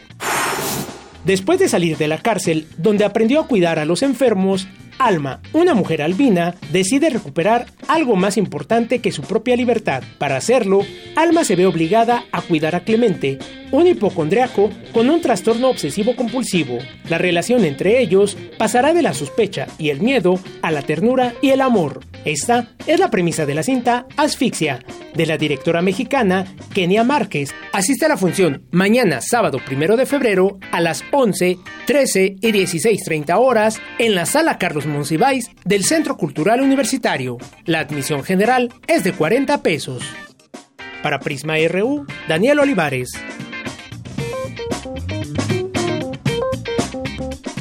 Dos de la tarde con ocho minutos, ya estamos de regreso aquí en Prisma RU en nuestra segunda hora, pues una hora donde estuvimos la primera hablando del coronavirus y efectivamente más allá de asustarnos es importante tener la información, pero sobre todo el, pues los gobiernos que tendrán eventualmente que enfrentar algunos casos en sus territorios, como ya lo están haciendo en algunos países que hay con México, y estas propuestas que los especialistas, los conocedores de los manejos de este tipo de situaciones, pues dan cuenta, hay que seguirlas, por supuesto. Bien, pues muchas gracias también aquí a las personas que nos están escribiendo a nuestra cuenta de Twitter, arroba PrismaRU, y en Facebook, PrismaRU. Nuestro teléfono 5536 4334, ¿sí? 55 36 43 39. Se me fue ahí un número. Muchas gracias, Rodrigo. Y nos escribe por aquí Román Hernández García. Muchos saludos. Marco Fernández, Luis M. García, Mario Navarrete Real. Ángel Cruz también dice, hoy justo a tiempo para disfrutar otra de mis secciones favoritas de Prisma RU, Cultura con Tamara. Saludos sonoros a todo el equipo de Prisma RU. Carlos Ríos Soto nos dice, es verdad, no estamos completamente preparados para el coronavirus. Esta infografía es muy explícita del problema a nivel mundial y nos la, nos la manda de la cuenta eh, estatista en español. ¿Qué, ¿Qué países latinoamericanos están mejor preparados para una epidemia? Bueno, la información está corriendo yo muy rápidamente en este sentido en torno a cómo enfrentar o qué se debe de hacer. Hay mucha información sobre esta, el panorama y sobre este virus. Mayra Elizondo nos dice, ya nos espantamos, pero es mejor saber la verdad y prepararnos para ello. Y finalmente, con tanta información que se está dando, a mí no me queda claro qué esperar, como qué escenarios se pueden dar y qué es lo que realmente podemos hacer en este momento. No soltaremos el tema, Mayra, hay que seguir hablando de ello y estaremos aquí por por supuesto dándole voz a los a los académicos, a los especialistas, a los doctores. Muchas gracias. César Soto nos dice el marxismo no respondió a las corrientes feministas de los años 70, como el feminismo de igualdad de la diferencia, el ecofeminismo, el radical liberal socialista, actualizar doctrina, criterios y bibliografías a la actualidad. Gracias por el comentario. Corazón Delator dice magnífica intervención de la doctora. Necesitamos más información como esta para la integración con el otro. Saludos al equipo de Prisma RU. También refiriéndose a esta entrevista con la doctora Nelly de Ciencias Políticas sobre feminismo y visto desde esa perspectiva también de esas, eh, desde el tema histórico, ese punto de vista también muy importante y las teorías feministas, por supuesto. Román Hernández García dice excelente exposición del feminismo. También habrá que invitar de nuevo a cuenta a la doctora, quizás en una mesa para eh, poder hablar y contrastar también algunos puntos. Mayra Elizondo nos escribe de nuevo y dice, podríamos decir que una visión feminista es o debería ser inclusiva, de empatía, de colaboración. Podríamos decir que eso marca la diferencia de la visión patriarcal. Muchas gracias y guardamos estos mensajes también para, para que podamos seguirlos discutiendo. Mayra, excelente plática donde seguimos a la doctora. Por favor, besos y me manda muchos besos. Muchas gracias, Mayra Elizondo. Yo también y muchos abrazos. Alejandro Cardiel dice: A mí me gustó mucho la película de las sufragistas. Muchas gracias. Dice: Saludos a todo el equipo. Atento. El Zarco también. Aquí. Eh, presente, muchos saludos, eh, Margeven, Jacqueline GM, a nuestros amigos del IUNAM, Mario Navarrete, a nuestro defensor de radio y televisión, radio y TV UNAM, muchísimas gracias también, eh, aquí presente, escuchándonos, Galán de Barrio, Abimael Hernández, Alexandro Guerrero, Muchas gracias a todos ustedes. Los leemos con mucho gusto, mucha atención, todos sus mensajes. Bien, pues vamos a continuar, vamos a continuar con la información. Aseguran especialistas que las instituciones autónomas facilitan el desarrollo de la ciencia. Dulce García nos tiene la información. Deyanira, muy buenas tardes a ti al auditorio de Prisma RU. Para que México pueda tener el nivel de ciencia y tecnología que requiere un país que ocupa la onceava economía mundial, necesita tener organismos autónomos del sector científico. Así lo consideró el doctor Rafael Loyola Díaz, director general del Centro del Cambio Global y la Sustentabilidad, en el marco de la presentación del número 56 de la revista Forum, encabezada por el Foro Consultivo Científico y Tecnológico. Y un momento en donde la comunidad científica estábamos despertando de largo letargo priista en donde nos habíamos cobijado muy bien, porque los priistas de alguna manera habían propiciado el entorno y habían impulsado lo, bueno, lo mucho o lo poco que tengamos de ciencia, ¿no? Entonces, si bien era una comunidad que apenas estaba despertando, sí se logró hacer un cambio. Entonces, en ese sentido, yo creo que estamos en un momento bastante eh, eh, interesante para que con una comunidad científica muchísimo más eh, participativa eh, se pueda dar un giro eh, que sea no bien por ninguno, que no sea por el bien de ninguno de los actores que participamos, sino para tener el nivel de ciencia y tecnología que requiere un país que se encuentre en la treceava o catorceava economía eh, mundial. Rafael Loyola dijo que a pesar de que el sector científico vive actualmente momentos complicados, cuenta con una comunidad científica más participativa, a lo que añadió que México también requiere de espacios que permitan la libre expresión de esta comunidad. Que tiene que ser, algo como ha dicho ya la doctora Dutrinid, que tiene que ser autónomo, tiene que ser del más alto nivel, ¿sí? Eh, no debe de tener ninguna dependencia eh, eh, con funciones ejecutivas, ni debe, dar ni debe depender de la cabeza de sector que ejecuta la política eh, científica. Es necesario que, que vea a lo lejos, que tenga una mirada eh, muy de un horizonte muy lejano, viendo hacia, hacia la frontera de la ciencia, hacia la frontera y de la, de la, innovación. Y también hay que recordar que eh, hay que mantener esto que eh, le preocupaba al licenciado Carlos Badrich, que fue el que armó el primer foro permanente de ciencia y tecnología, porque hubiera un espacio de expresión de la comunidad científica.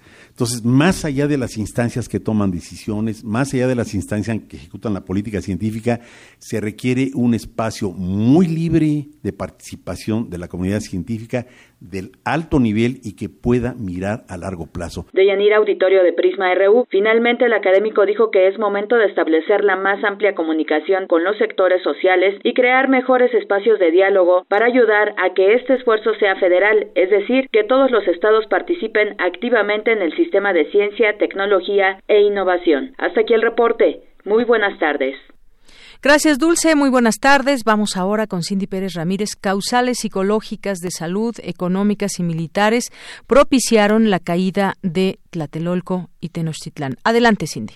¿Qué tal, Deyanira? Muy buenas tardes. En el marco de la conferencia magistral La Conquista de México 1519-1521, realizada en el Museo Nacional de Arte, Eduardo Matos Moctezuma, doctor honoris causa por la UNAM, explicó que ambas ciudades fueron mexicas y enemigas entre sí, pero que se unieron porque Tenochtitlan había conquistado a su vecina Tlatelolco. Eh, sin embargo, pues se van a unir porque eh, Tenochtitlan había conquistado a su vecina Tlatelolco, ¿no? En, bajo el gobierno de Axayácal. Había conquistado en 1473. Entonces queda bajo el control de Tenochtitlan y, e inclusive va a ponerles gobernantes, eh, digamos, propiamente mexicas de Tenochtitlan, ¿no? Entre ellos Cuauhtémoc, que gobierna Tlatelolco en un momento dado. Los factores psicológicos de salud, económicos y militares se conjugaron para la caída de las ciudades tras la llegada de los españoles, señaló Matos Moctezuma. Estas causales eh, psicológicas eh, me, me ha permitido ver qué era lo que pasaba en el bando mexica y qué es lo que pasaba o caracterizaba al bando español desde el punto de vista psicológico. Pues resulta que el bando mexica ¿verdad? Eh, habían estado viviendo toda una serie de presagios que los tenían atemorizados. Eran por lo menos ocho presagios. Factor económico, un desangre enorme para estos pueblos conquistados por el mexica. De ahí la razón obvia de que al momento que aparecen los españoles se unen a Cortés. Cortés, por ejemplo, eh, aplica, y lo cuenta así en su carta de relación, una de sus cartas, que fue un gran ardid, dice él, pues él manda a distribuir a sus soldados, eh, digamos, a la entrada de cada una de las calzadas y manda a hacer los famosos bergantines, 12 o 13, Deyanira, en cuanto a las muertes por la conquista, el investigador dijo que Hernán Cortés en sus cartas de relación estimó que 67 mil personas murieron en combate y 50 mil por hambre, aunque esas cifras aumentan en los documentos realizados por López de Gómara. Hasta aquí la información. Muy buenas tardes. Bien, muchas gracias Cindy. Nos vamos ahora a las breves internacionales con Ruth Salazar. Internacional RU. El mismo día que la Organización Mundial de la Salud declaró la alerta internacional ante la imparable expansión de la epidemia presente ya en al menos 20 países. Decenas de naciones alertan a sus ciudadanos a no viajar a China. Escuchemos al director general de la organización, Tedros Adhanom. La razón principal de esta declaración no es por lo que está sucediendo en China, sino por lo que está sucediendo en otros países. Nuestra mayor preocupación es la posibilidad de que el virus se extienda a otros países con sistemas de salud más débiles. Por su parte, Yoriko Koike, gobernadora de Tokio, aseguró que no ha tenido comunicación con el Comité Olímpico Internacional para la cancelación de los Juegos Olímpicos 2020, debido al brote del coronavirus que ya ha afectado a 14 personas en Japón. El gobierno de Estados Unidos anunció sanciones contra la Organización de Energía Atómica de Irán y contra su director, Ali Akbar Salehi, a la vez que extendió las licencias temporales para empresas que trabajen en instalaciones nucleares del país persa. Mientras miles de palestinos protestaron este viernes contra la iniciativa para Medio Oriente del presidente estadounidense Donald Trump, algunos milicianos lanzaron cohetes desde la franja de Gaza a Israel, lo que provocó ataques en represalia comenzó el debate crucial sobre la comparecencia de nuevos testigos en el impeachment de Donald Trump. Sus abogados están ampliando la línea de defensa del mandatario mientras intentan que el juicio termine con una rápida absolución. En tanto, los demócratas necesitan que al menos cuatro republicanos voten a su favor. Escuchemos parte de un reporte del diario El País. Para ello será crucial el voto en el Senado, que según lo previsto se llevará a cabo este viernes por la tarde. Si el resultado es negativo, el líder de la mayoría republicana, Mitch McConnell, planea impulsar una votación final para absolver a Trump de los dos cargos políticos que enfrenta por sus presiones a Ucrania. Sin embargo, este plan depende de muchas variables y todavía no se descarta que los demócratas reúnan los 51 votos necesarios para convocar testigos clave, como el ex asesor de seguridad nacional de la Casa Blanca, John Bolton. Reino Unido dice hoy adiós a la Unión Europea. ¿Cómo viven este día histórico los británicos? Escuchemos algunos testimonios brindados a Euronews. Es una pena. Estar fuera de la UE no nos beneficia ni a corto, medio o largo plazo. En un momento de crisis climática, con la situación con Rusia y el resto del mundo, tendríamos que permanecer en Europa y trabajar juntos. Es solo el primer paso. Lo principal ahora es negociar el acuerdo comercial, que es lo que afectará la vida de las personas. Y necesitamos saber, las empresas necesitan saber exactamente qué pasará. Qué triste. El Reino Unido no ha entendido que no vale la pena ponerse contra la Unión Europea, en vez de estar en sintonía.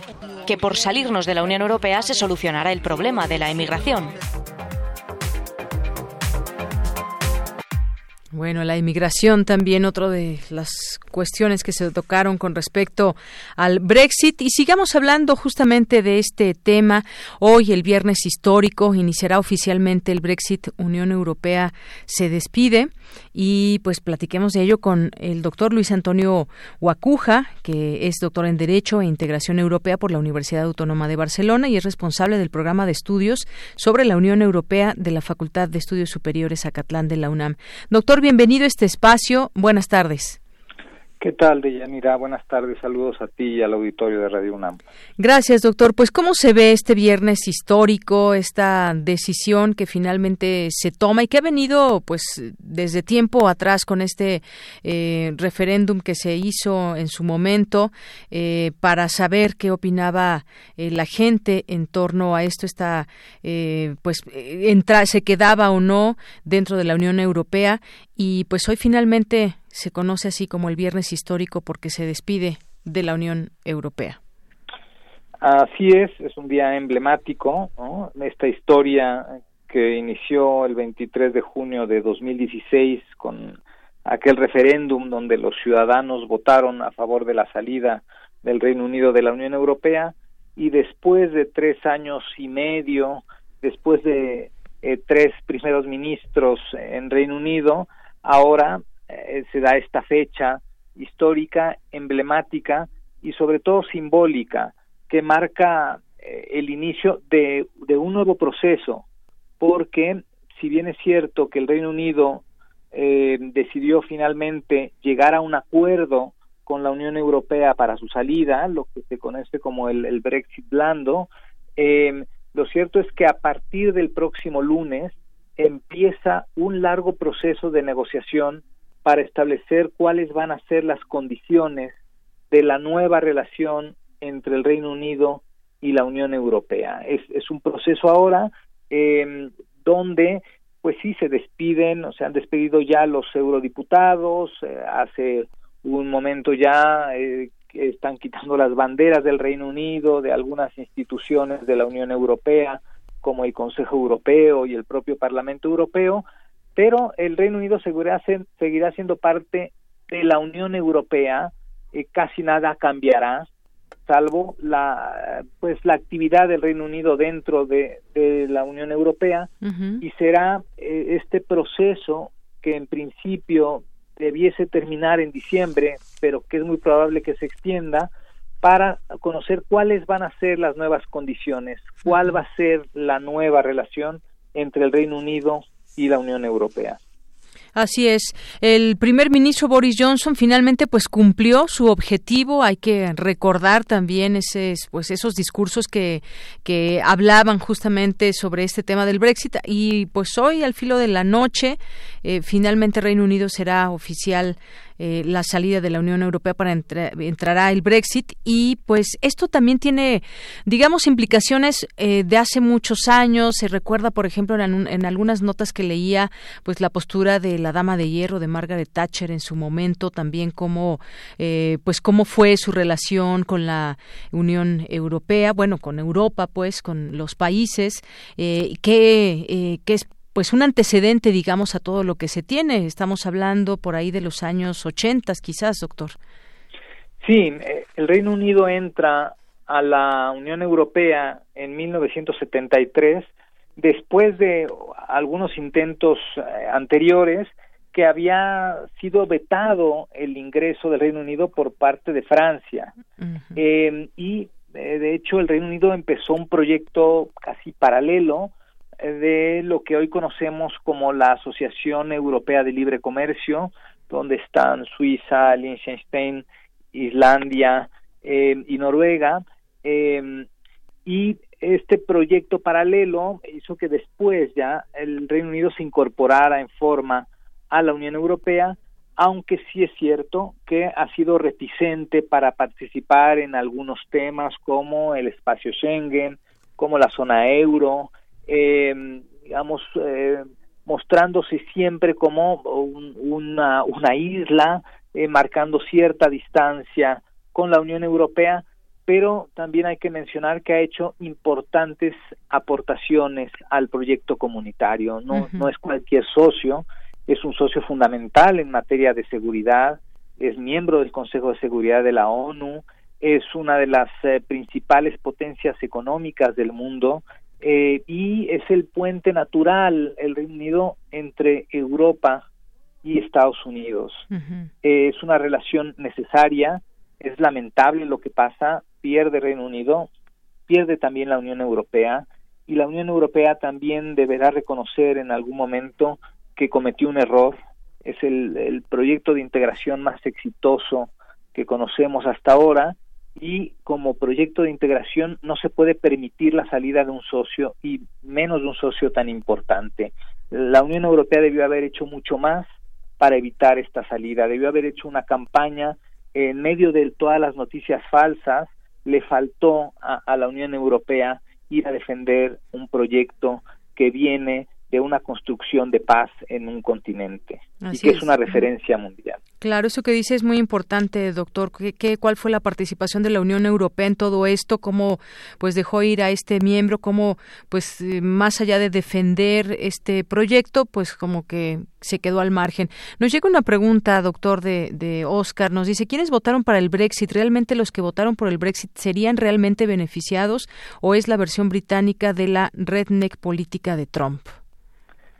Bueno, eh, es un accidente el Brexit por, por varias razones. Una de las razones es la campaña que se hizo de mentiras, ¿no? eh, que men de mentiras que se dijeron durante 20 años y que hay que decirlo, un protagonista de estas noticias falsas es un hombre que antes era periodista y se, después se convirtió en un político importante y se llama Boris Johnson. Uh -huh. eh, se ha construido un mito de Europa en el Reino Unido que ha calado en un sector de la población, eh, quizá en la gente mayor, que es la que votó a favor de, del Brexit. Los jóvenes se quedaron en casa o se fueron a ver el fútbol, pero no votaron y los y los más afectados por este proceso son justamente los jóvenes. Así es. Bueno, pues quizás en algún momento las eh, las facturas se pasen y se conozca pues este error que desde su punto de vista eh, se ve en esta acción de salirse de la Unión Europea. Doctor, muchas gracias como siempre por platicar con nosotros aquí en Prisma RU de Radio UNAM. Gracias a ustedes, es un gusto y recordar que en medio de todo este eh, momento convulso del Reino Unido, México no tiene embajador en Reino Unido. Exactamente, es otro punto también, no tiene embajador Así allá. Es. Bien, doctor, muchas gracias. Gracias a ti. Hasta luego, Hasta muy luego. buenas tardes. Fue el doctor Luis Antonio Guacuja Acevedo, doctor en Derecho e Integración Europea por la Universidad de Autónoma de Barcelona y es responsable del programa sobre estudios de la Unión Europea de la Facultad de Estudios Superiores Acatlán de la UNAM. Continuamos. Porque tu opinión es importante, síguenos en nuestras redes sociales, en Facebook como Prisma RU y en Twitter como arroba PrismaRU. Queremos escuchar tu voz. Nuestro teléfono en cabina es 55 36 43 39.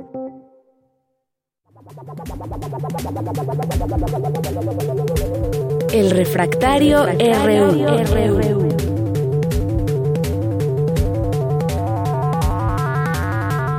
Bien, y de los temas de los temas internacionales nos vamos a los nacionales, aunque la migración también tiene que ver con el exterior y quienes llegan de otros países a México y todo este asunto, migración, derechos humanos, la decisión del gobierno de México de suspender la entrada a las estaciones migratorias, eh, a las ONGs y como todos los viernes ya está con nosotros aquí en cabina el maestro en Derecho Javier Contreras y profesor de la FESA Catlán. ¿Cómo estás, maestro Javier? Muy buenas tardes. Hola, ¿qué tal, Deyanira? Muy buena tarde para ti, para todo el amable auditorio de Prisma RU. Pues hoy, como cada viernes que nos escuchamos, hoy es un buen día para estar vivos. Bueno, tal vez no tanto para algunos británicos, ¿verdad? Pero cuando menos de este lado del planeta, Pensemos que sí. Y me gustaría hablar primero de este tema que ya has este, mencionado adecuadamente, migración y derechos humanos. El gobierno de México recientemente ha tomado una decisión polémica o que se ha anunciado con base en un oficio que ha circulado profusamente por redes sociales, donde habla acerca de la limitación a la entrada de las ONG, las organizaciones no gubernamentales de asistencia a migrantes, a las diferentes estaciones migratorias del país. No, por supuesto que estamos hablando particularmente del sur de la República, no tanto así en el norte. ¿Qué debemos saber de esto? Pues primero, tendríamos que pensar en las ONGs.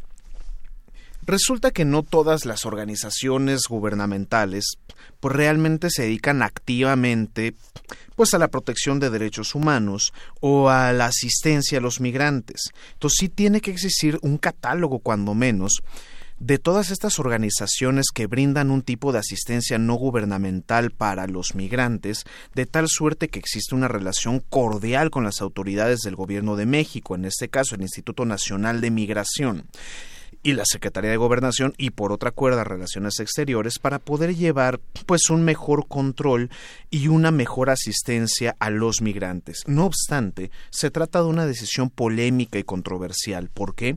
Porque es ampliamente conocido que los guardias que han llegado a trabajar en administraciones pasadas y en algunos casos aislados en esta del Instituto Nacional de Migración, pues han sido omisos en el respeto a los derechos humanos de los migrantes. La misma secretaria de Gobernación, la exministra Olga Sánchez Cordero, ha mencionado que una de las prioridades del gobierno de México es este respeto y restricto a los derechos humanos, pero de repente en los niveles bajos de la administración pública, en la burocracia de a pie, parece que no llegan estas palabras y en ocasiones también a los mandos medios. Se tiene que evitar el hacinamiento, se debe evitar cualquier tipo de violentación y cuando hablamos de temas como el libre tránsito hay que tenerlo presente. Recordemos nuestra propia Constitución mexicana, todas las personas que en ese país por el solo hecho de entrarlo deben gozar de todos los derechos humanos y garantías correspondientes a la Constitución de nuestro país, y eso incluye a los migrantes. No obstante, deberíamos pensar también que tiene que existir un registro. No significa que los seres humanos sean ilegales. Ningún ser humano debería ser ilegal en ninguna parte del orbe. Sin embargo, este tema de llevar cuando menos una especie de seguimiento de qué personas entran y qué personas salen del país también es por cuestiones de seguridad. Quiero que quede claro esto para nuestros radioescuchas, no significa ser un control férreo y autoritario de la frontera bajo ninguna circunstancia. En ese mismo espacio me he expresado a favor del flujo migrante, pero sí debemos tener presente que para fines de seguridad valdría la pena saber qué familias entran y cuáles no, sobre todo por los eh, fenómenos de violencia que se viven en México. Así es, bueno, un tema, un tema complejo, un tema que además se va complicando por el número de personas que pasan en nuestra, por nuestra frontera en, en México. No, no han cesado de llegar migrantes, solamente que ahora pues hay una especie de organización diferente donde llegan por miles caravanas de migrantes, eh, aunque siempre decimos siempre en esta curva de cuántos entran al año y demás, pues no ha parado el flujo desde hace muchísimos años. Pero bueno, es un, es un tema que seguirá ahí todavía en la agenda que estaremos en su momento platicando, eh, Javier. Otro es la reacción del Gobierno de México ante el coronavirus y la situación de mexicanos en el exterior. Bueno, ya hemos platicado aquí en este espacio mucho, lo hicimos el día de hoy, pero pues cómo debería ser, quizás lo podríamos enfocar así, Javier, eh, la situación de mexicanos eh, que se encuentran en Wuhan específicamente o en China, ¿cuál debe ser la política a implementar con, con estos mexicanos que están atrapados digamos, de alguna manera. Aquí me gustaría justamente hacer un pequeño ejercicio de política comparado, de derecho comparado.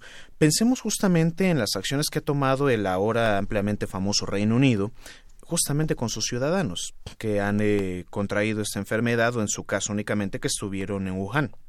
Bueno, me parece que no hay casos confirmados de enfermos de Reino Unido. Entonces, bien, sí se tiene la noticia de que llegó recientemente un avión cargado con británicos que se encontraban en aquella provincia y general, pues en, en China, ¿no? En la República Popular China. Mientras que en el caso mexicano, pues me parece una declaración poco afortunada del canciller cuando habla acerca de los costos que representaría enviar por un avión pues a recoger a cuatro connacionales que se encuentran en el territorio chino, efectivamente, y particularmente jóvenes estudiantes.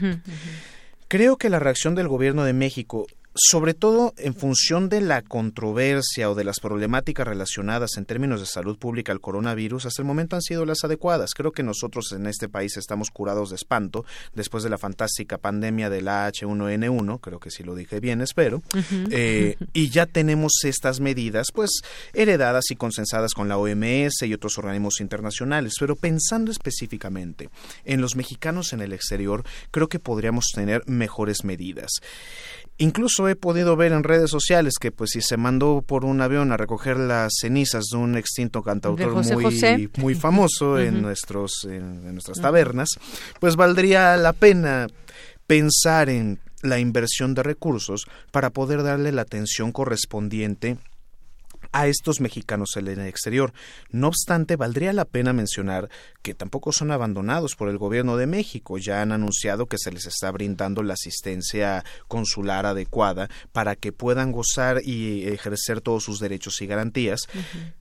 Sin embargo, creo que sí valdría la pena pensar en cómo se les puede pues sustraer de aquella provincia pues para que no estén sometidos a esta exposición constante y la posibilidad pues de contraer eventualmente dicha enfermedad. Claro, eh, efectivamente, pues además por lo que han platicado, hubo por ahí alguna entrevista eh, que les hicieron y en donde no pueden salir, están incluso para pernoctar, tienen que hacerlo en ciertos lugares, no en cualquier hotel se puede se pueden hospedar, ha sido todo un calvario el que están teniendo ahí.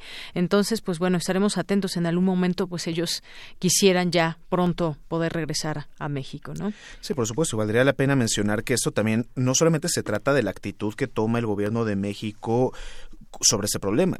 También uno tiene que pensar en las medidas que ha tomado el gobierno chino para poder contener este, Exacto, y que les han afectado propiamente esas medidas. Tenemos no propiamente un cierre de fronteras, pero hay ciudades enteras que han sido aisladas para poder controlar los brotes. Donde Exactamente. Se Efectivamente. Y bueno, los videos que hemos visto y demás, fíjate que, pues aunque ya han subido muy rápidamente los casos. Una ciudad de 11 millones de habitantes todavía es un número, digamos, no tan, tan, tan grande eh, con respecto a su población, por cierto, pero se ha, el virus se ha exponenciado muy rápidamente en los últimos días.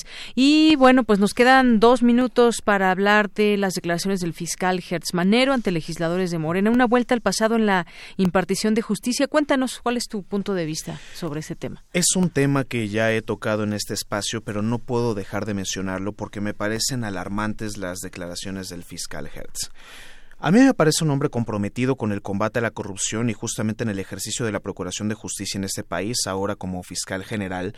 No obstante, la idea de desmantelar el sistema penal acusatorio y esta desafortunada expresión de tenemos demasiados jueces, refiriéndose particularmente a los jueces de, a los jueces de control y el auto de vinculación a proceso, creo que es algo muy delicado. Desafortunadamente en este país, ni con el viejo sistema inquisitivo ni con el actual sistema penal acusatorio se llevaba un adecuado control de diligencia agencias para poder levantar las pruebas o los datos de prueba correspondientes y acusar a alguien de que había cometido un delito. Retirar a esos jueces de control y regresar ese sistema inquisitorial del cual venimos hace ya más de una década, sí sería un gran salto a pasado no solamente se trata de la protección de las garantías de las personas aquí en México, se trata también de la impartición de justicia y evitar abusos por parte del poder para con los ciudadanos. Creo que debe haber un mayor consenso en las posturas políticas dentro del grupo parlamentario de Morena en ambas cámaras y también sobre las opiniones del fiscal Hertz. Creo que sería muy conveniente moderarlas en una parte y tratar de entender que ya se han invertido miles de millones de pesos en la implementación de este sistema penal acusatorio, así como en la capacitación de jueces, magistrados y compañía para poder llevar una mejor procuración de justicia al pueblo de México. Muy bien, pues con esto terminamos. Muchas gracias. Y son temas que además habremos de seguir platicando. Todos ellos están más que vigentes. Lo haremos en otra ocasión. Por lo pronto, muchas gracias, Javier. A ti, Deyanira, muchísimas gracias. Y para todo el amable auditorio de Prisma Reú, cuídense mucho y que tengan un excelente fin de semana. Igual para ti. Continuamos. Porque tu opinión es importante, síguenos en nuestras redes sociales, en Facebook como Prisma RU y en Twitter como arroba PrismaRU. Queremos escuchar tu voz. Nuestro teléfono en cabina es 55 36 43 39. Melomanía RU.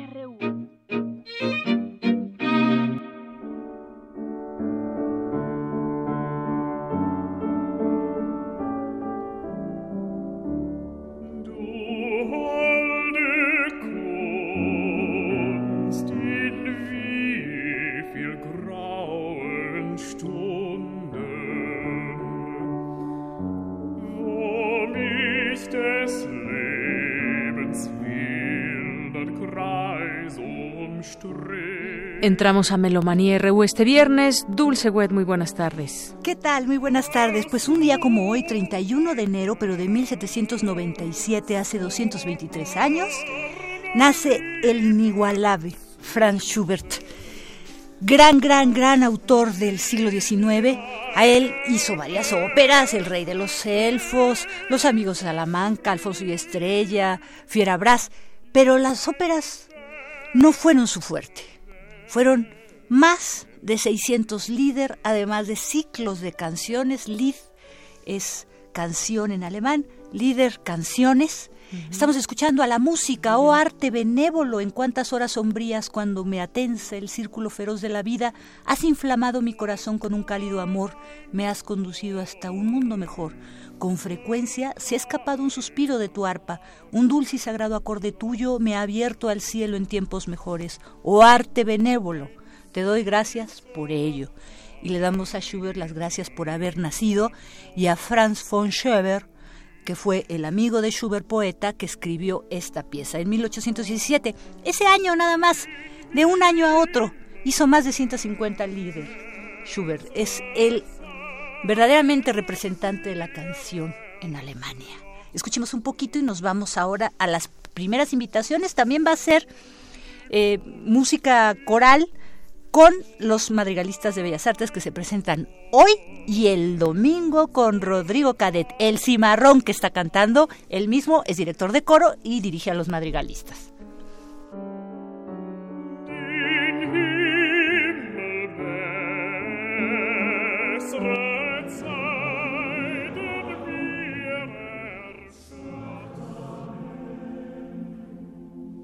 Buenas tardes, amigos melómanos de Prisma RU. Soy Rodrigo Cadet. En esta ocasión, director invitado del coro de madrigalistas del Instituto Nacional de Bellas Artes.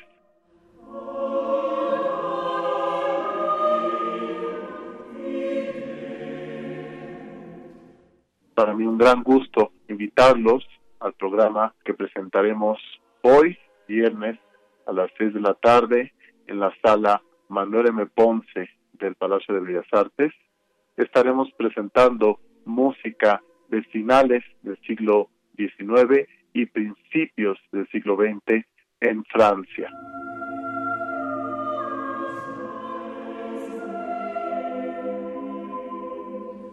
Nuestro programa va a incluir música de Reinaldo Pan, tres piezas de sus estudios latinos para coro y voz solista.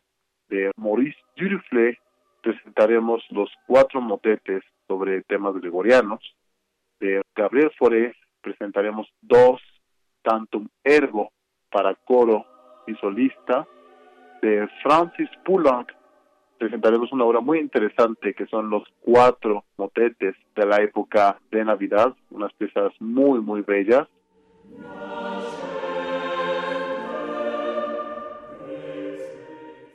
Y finalmente terminaremos nuestro concierto con un gran cierre que es el estreno en México de la obra Desde las altas tierras de Bavaria del compositor inglés Edward Elgar. Esta pieza se compuso en la transición del siglo XIX al siglo XX y es una pieza que refleja un estilo muy lírico, muy expresivo de Edward Elgar.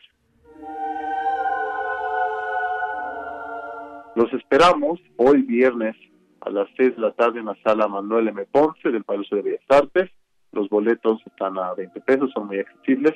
Y este concierto se replica el domingo 2 de febrero en la sala Blas Galindo del Centro Nacional de las Artes a la 1.30 de la tarde. No se lo pierdan, es un concierto muy interesante y los veremos ahí.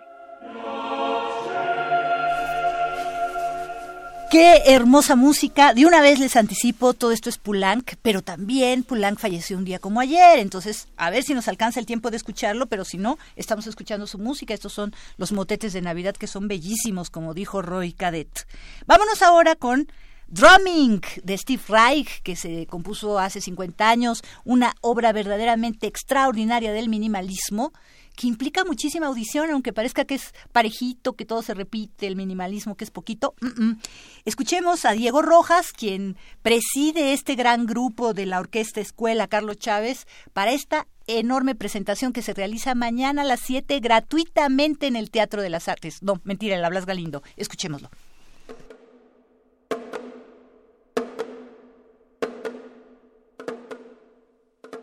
Buenas tardes, amigos melómanos de Prisma RU. Mi nombre es Diego Rojas, soy integrante y director de SAFA Ensamble de Percusiones. Estoy aquí para invitarlos mañana sábado primero de febrero a las 7 de la tarde en la sala Blas Galindo del Centro Nacional para la Cultura y las Artes. Acompañen a la presentación de Drumming de Steve Reich que tenemos el placer de interpretar junto con los alumnos de la Escuela Orquesta Carlos Chávez, los alumnos de percusiones, dos cantantes, dos mezzosopranos, integrantes del ensamble coral y una flautista pícolo para poder compartir con ustedes esta obra emblemática del minimalismo, una de las piezas más importantes de Reich, la obra cumbre esta técnica que él desarrolló del facing o del desfase, y bueno, pues es un gusto poder tocar esta pieza que desde que se compuso hasta la fecha solamente se ha interpretado completa en contadas ocasiones, no solo en la Ciudad de México, sino en el país. Y es una gran oportunidad para nosotros ejecutarla, para ustedes escucharla.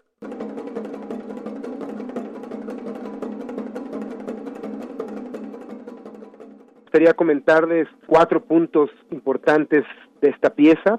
El primero sería que es una obra compuesta a partir de un solo patrón rítmico, toda la obra que dura aproximadamente 70 minutos, que consta de cuatro partes sin interrupción, está compuesta, está construida a partir de un solo patrón rítmico. Otro punto interesante es que Steve Reich presenta este patrón, lo construye y lo deconstruye, lo construye al principio de la obra por la suma de notas y en algún momento lo deconstruye por la suma de silencios o la resta de notas.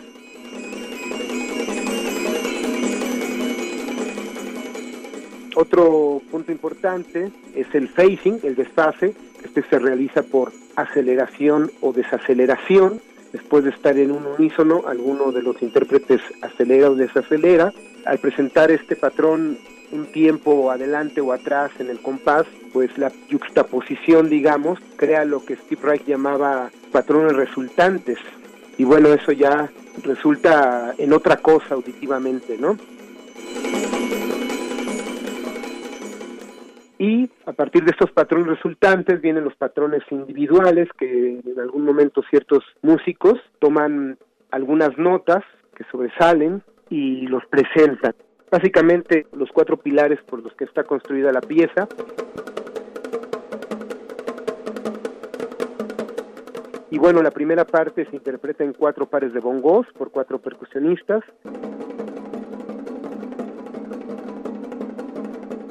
La segunda parte en tres marimbas por nueve percusionistas, además de las dos cantantes.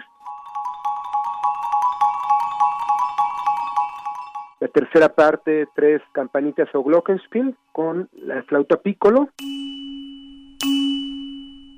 Y la cuarta parte se suman todas estas secciones, los bongos, las marimbas, el glockenspiel, las cantantes y el piccolo en una mezcla de timbres y colores magnífica. El resultado es realmente impresionante. Por mi parte es todo. Me gustaría mucho que nos pudieran acompañar. La entrada es completamente libre. No olviden, mañana sábado, primero de febrero, Auditorio Blas Galindo del Centro Nacional para la Cultura y las Artes. Los esperamos, el ensamble de percusiones de la Orquesta Escuela Carlos Chávez, Zafa Ensamble de Percusiones. Nos vemos mañana por ahí. Muchas gracias, amigos melómenos de Prisma RU. Buenas tardes. Maravillosa música que les recomendamos muchísimo y quien no pueda ir hoy a Bellas Artes que vaya el domingo, la Blas Galindo entonces el sábado a las 7, esto Drumming y el domingo a la 1.30, coro de madrigolistas. Nos vamos ahora con Monique Rassetti. Ustedes recordarán que es pianista, claro, de la Facultad de Música, pero también es la directora del Festival Divertimento, que en este caso es la undécima eh, edición, ya decimoprimera, y nos invita este domingo al concierto inaugural.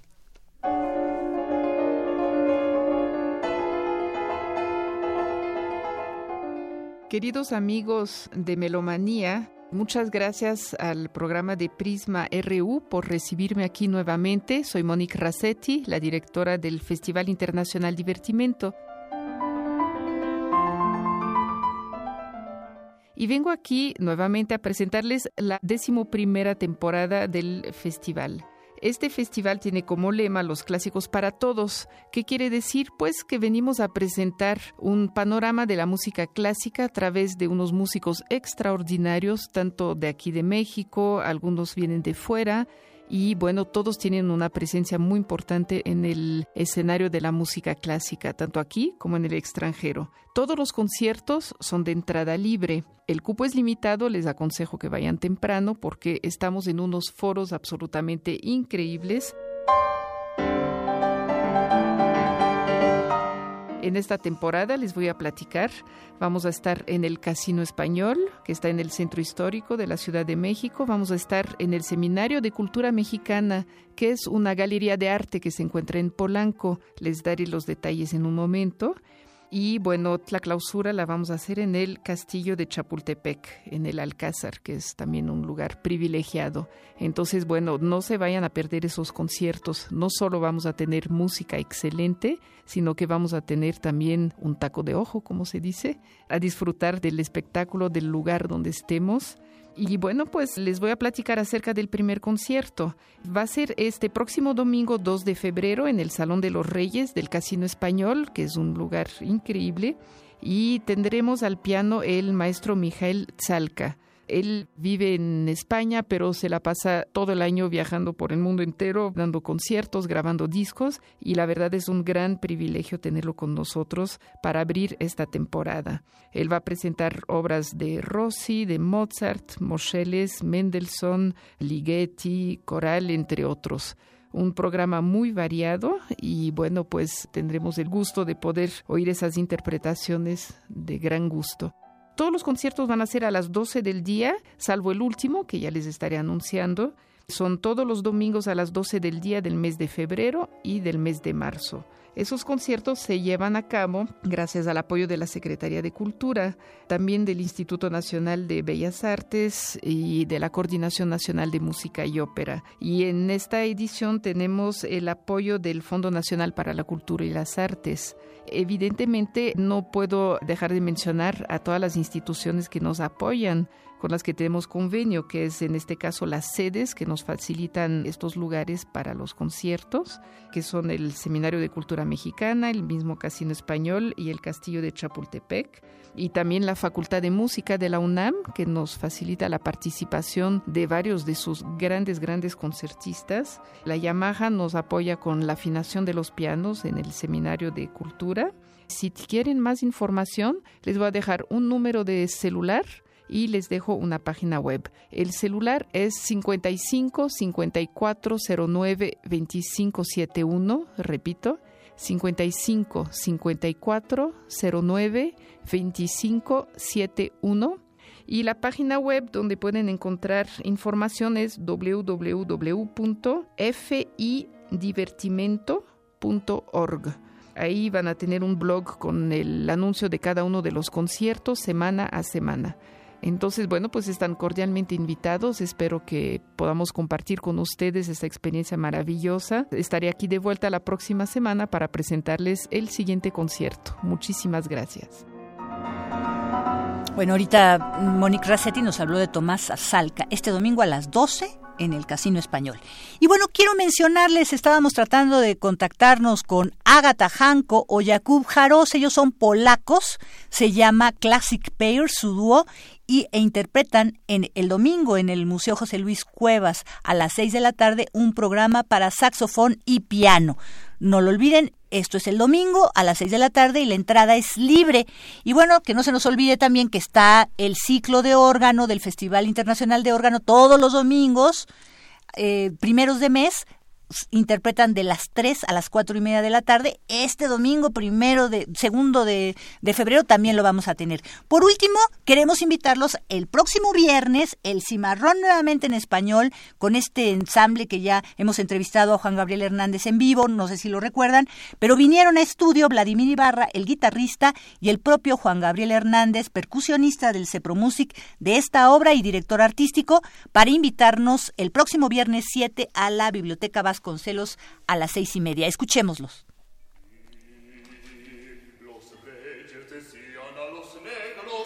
Hola, ¿qué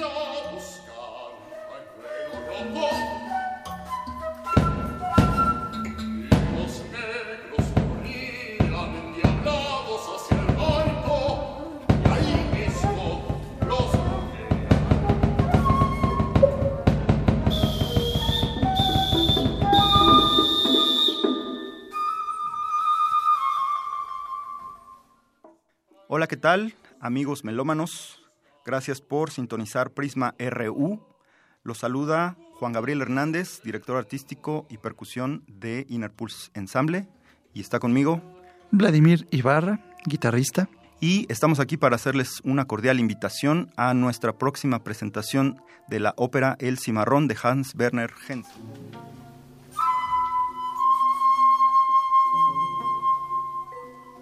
Esta tendrá lugar el próximo viernes 7 de febrero a las 18.30 horas en la Biblioteca Vasconcelos. Es entrada libre para todo público y ahí es donde estaremos presentando la presentación número 10 de nuestro proyecto. Así es que no lo olviden, El Cimarrón de Hans Werner Henze, ópera de cámara, interpretada por Inner Pulse Ensemble en su versión en español. Es muy importante. ¿Y cuándo vamos a estar, Vladimir? Viernes 7 de febrero a las 18.30 horas en la Biblioteca Vasconcelos. Muchas gracias y hasta luego.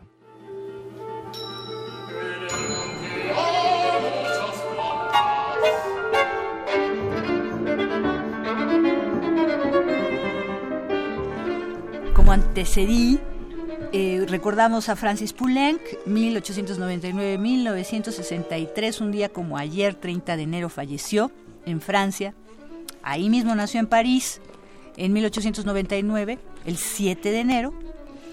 Y este, bueno, pues él estuvo primero muy influenciado por Mozart, por Camille Saint-Saëns. Creo que tras la muerte de sus padres y también de sus amigos.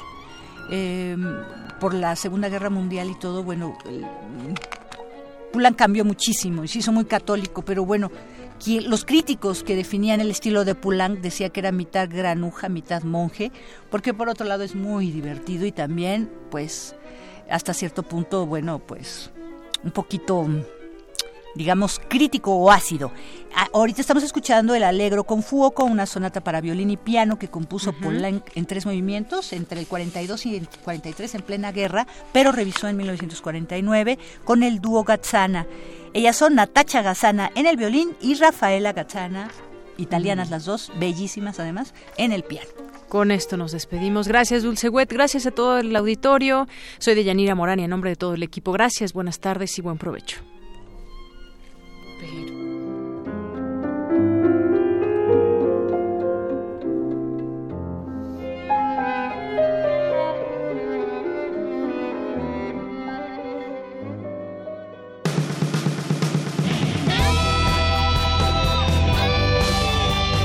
Prisma RU.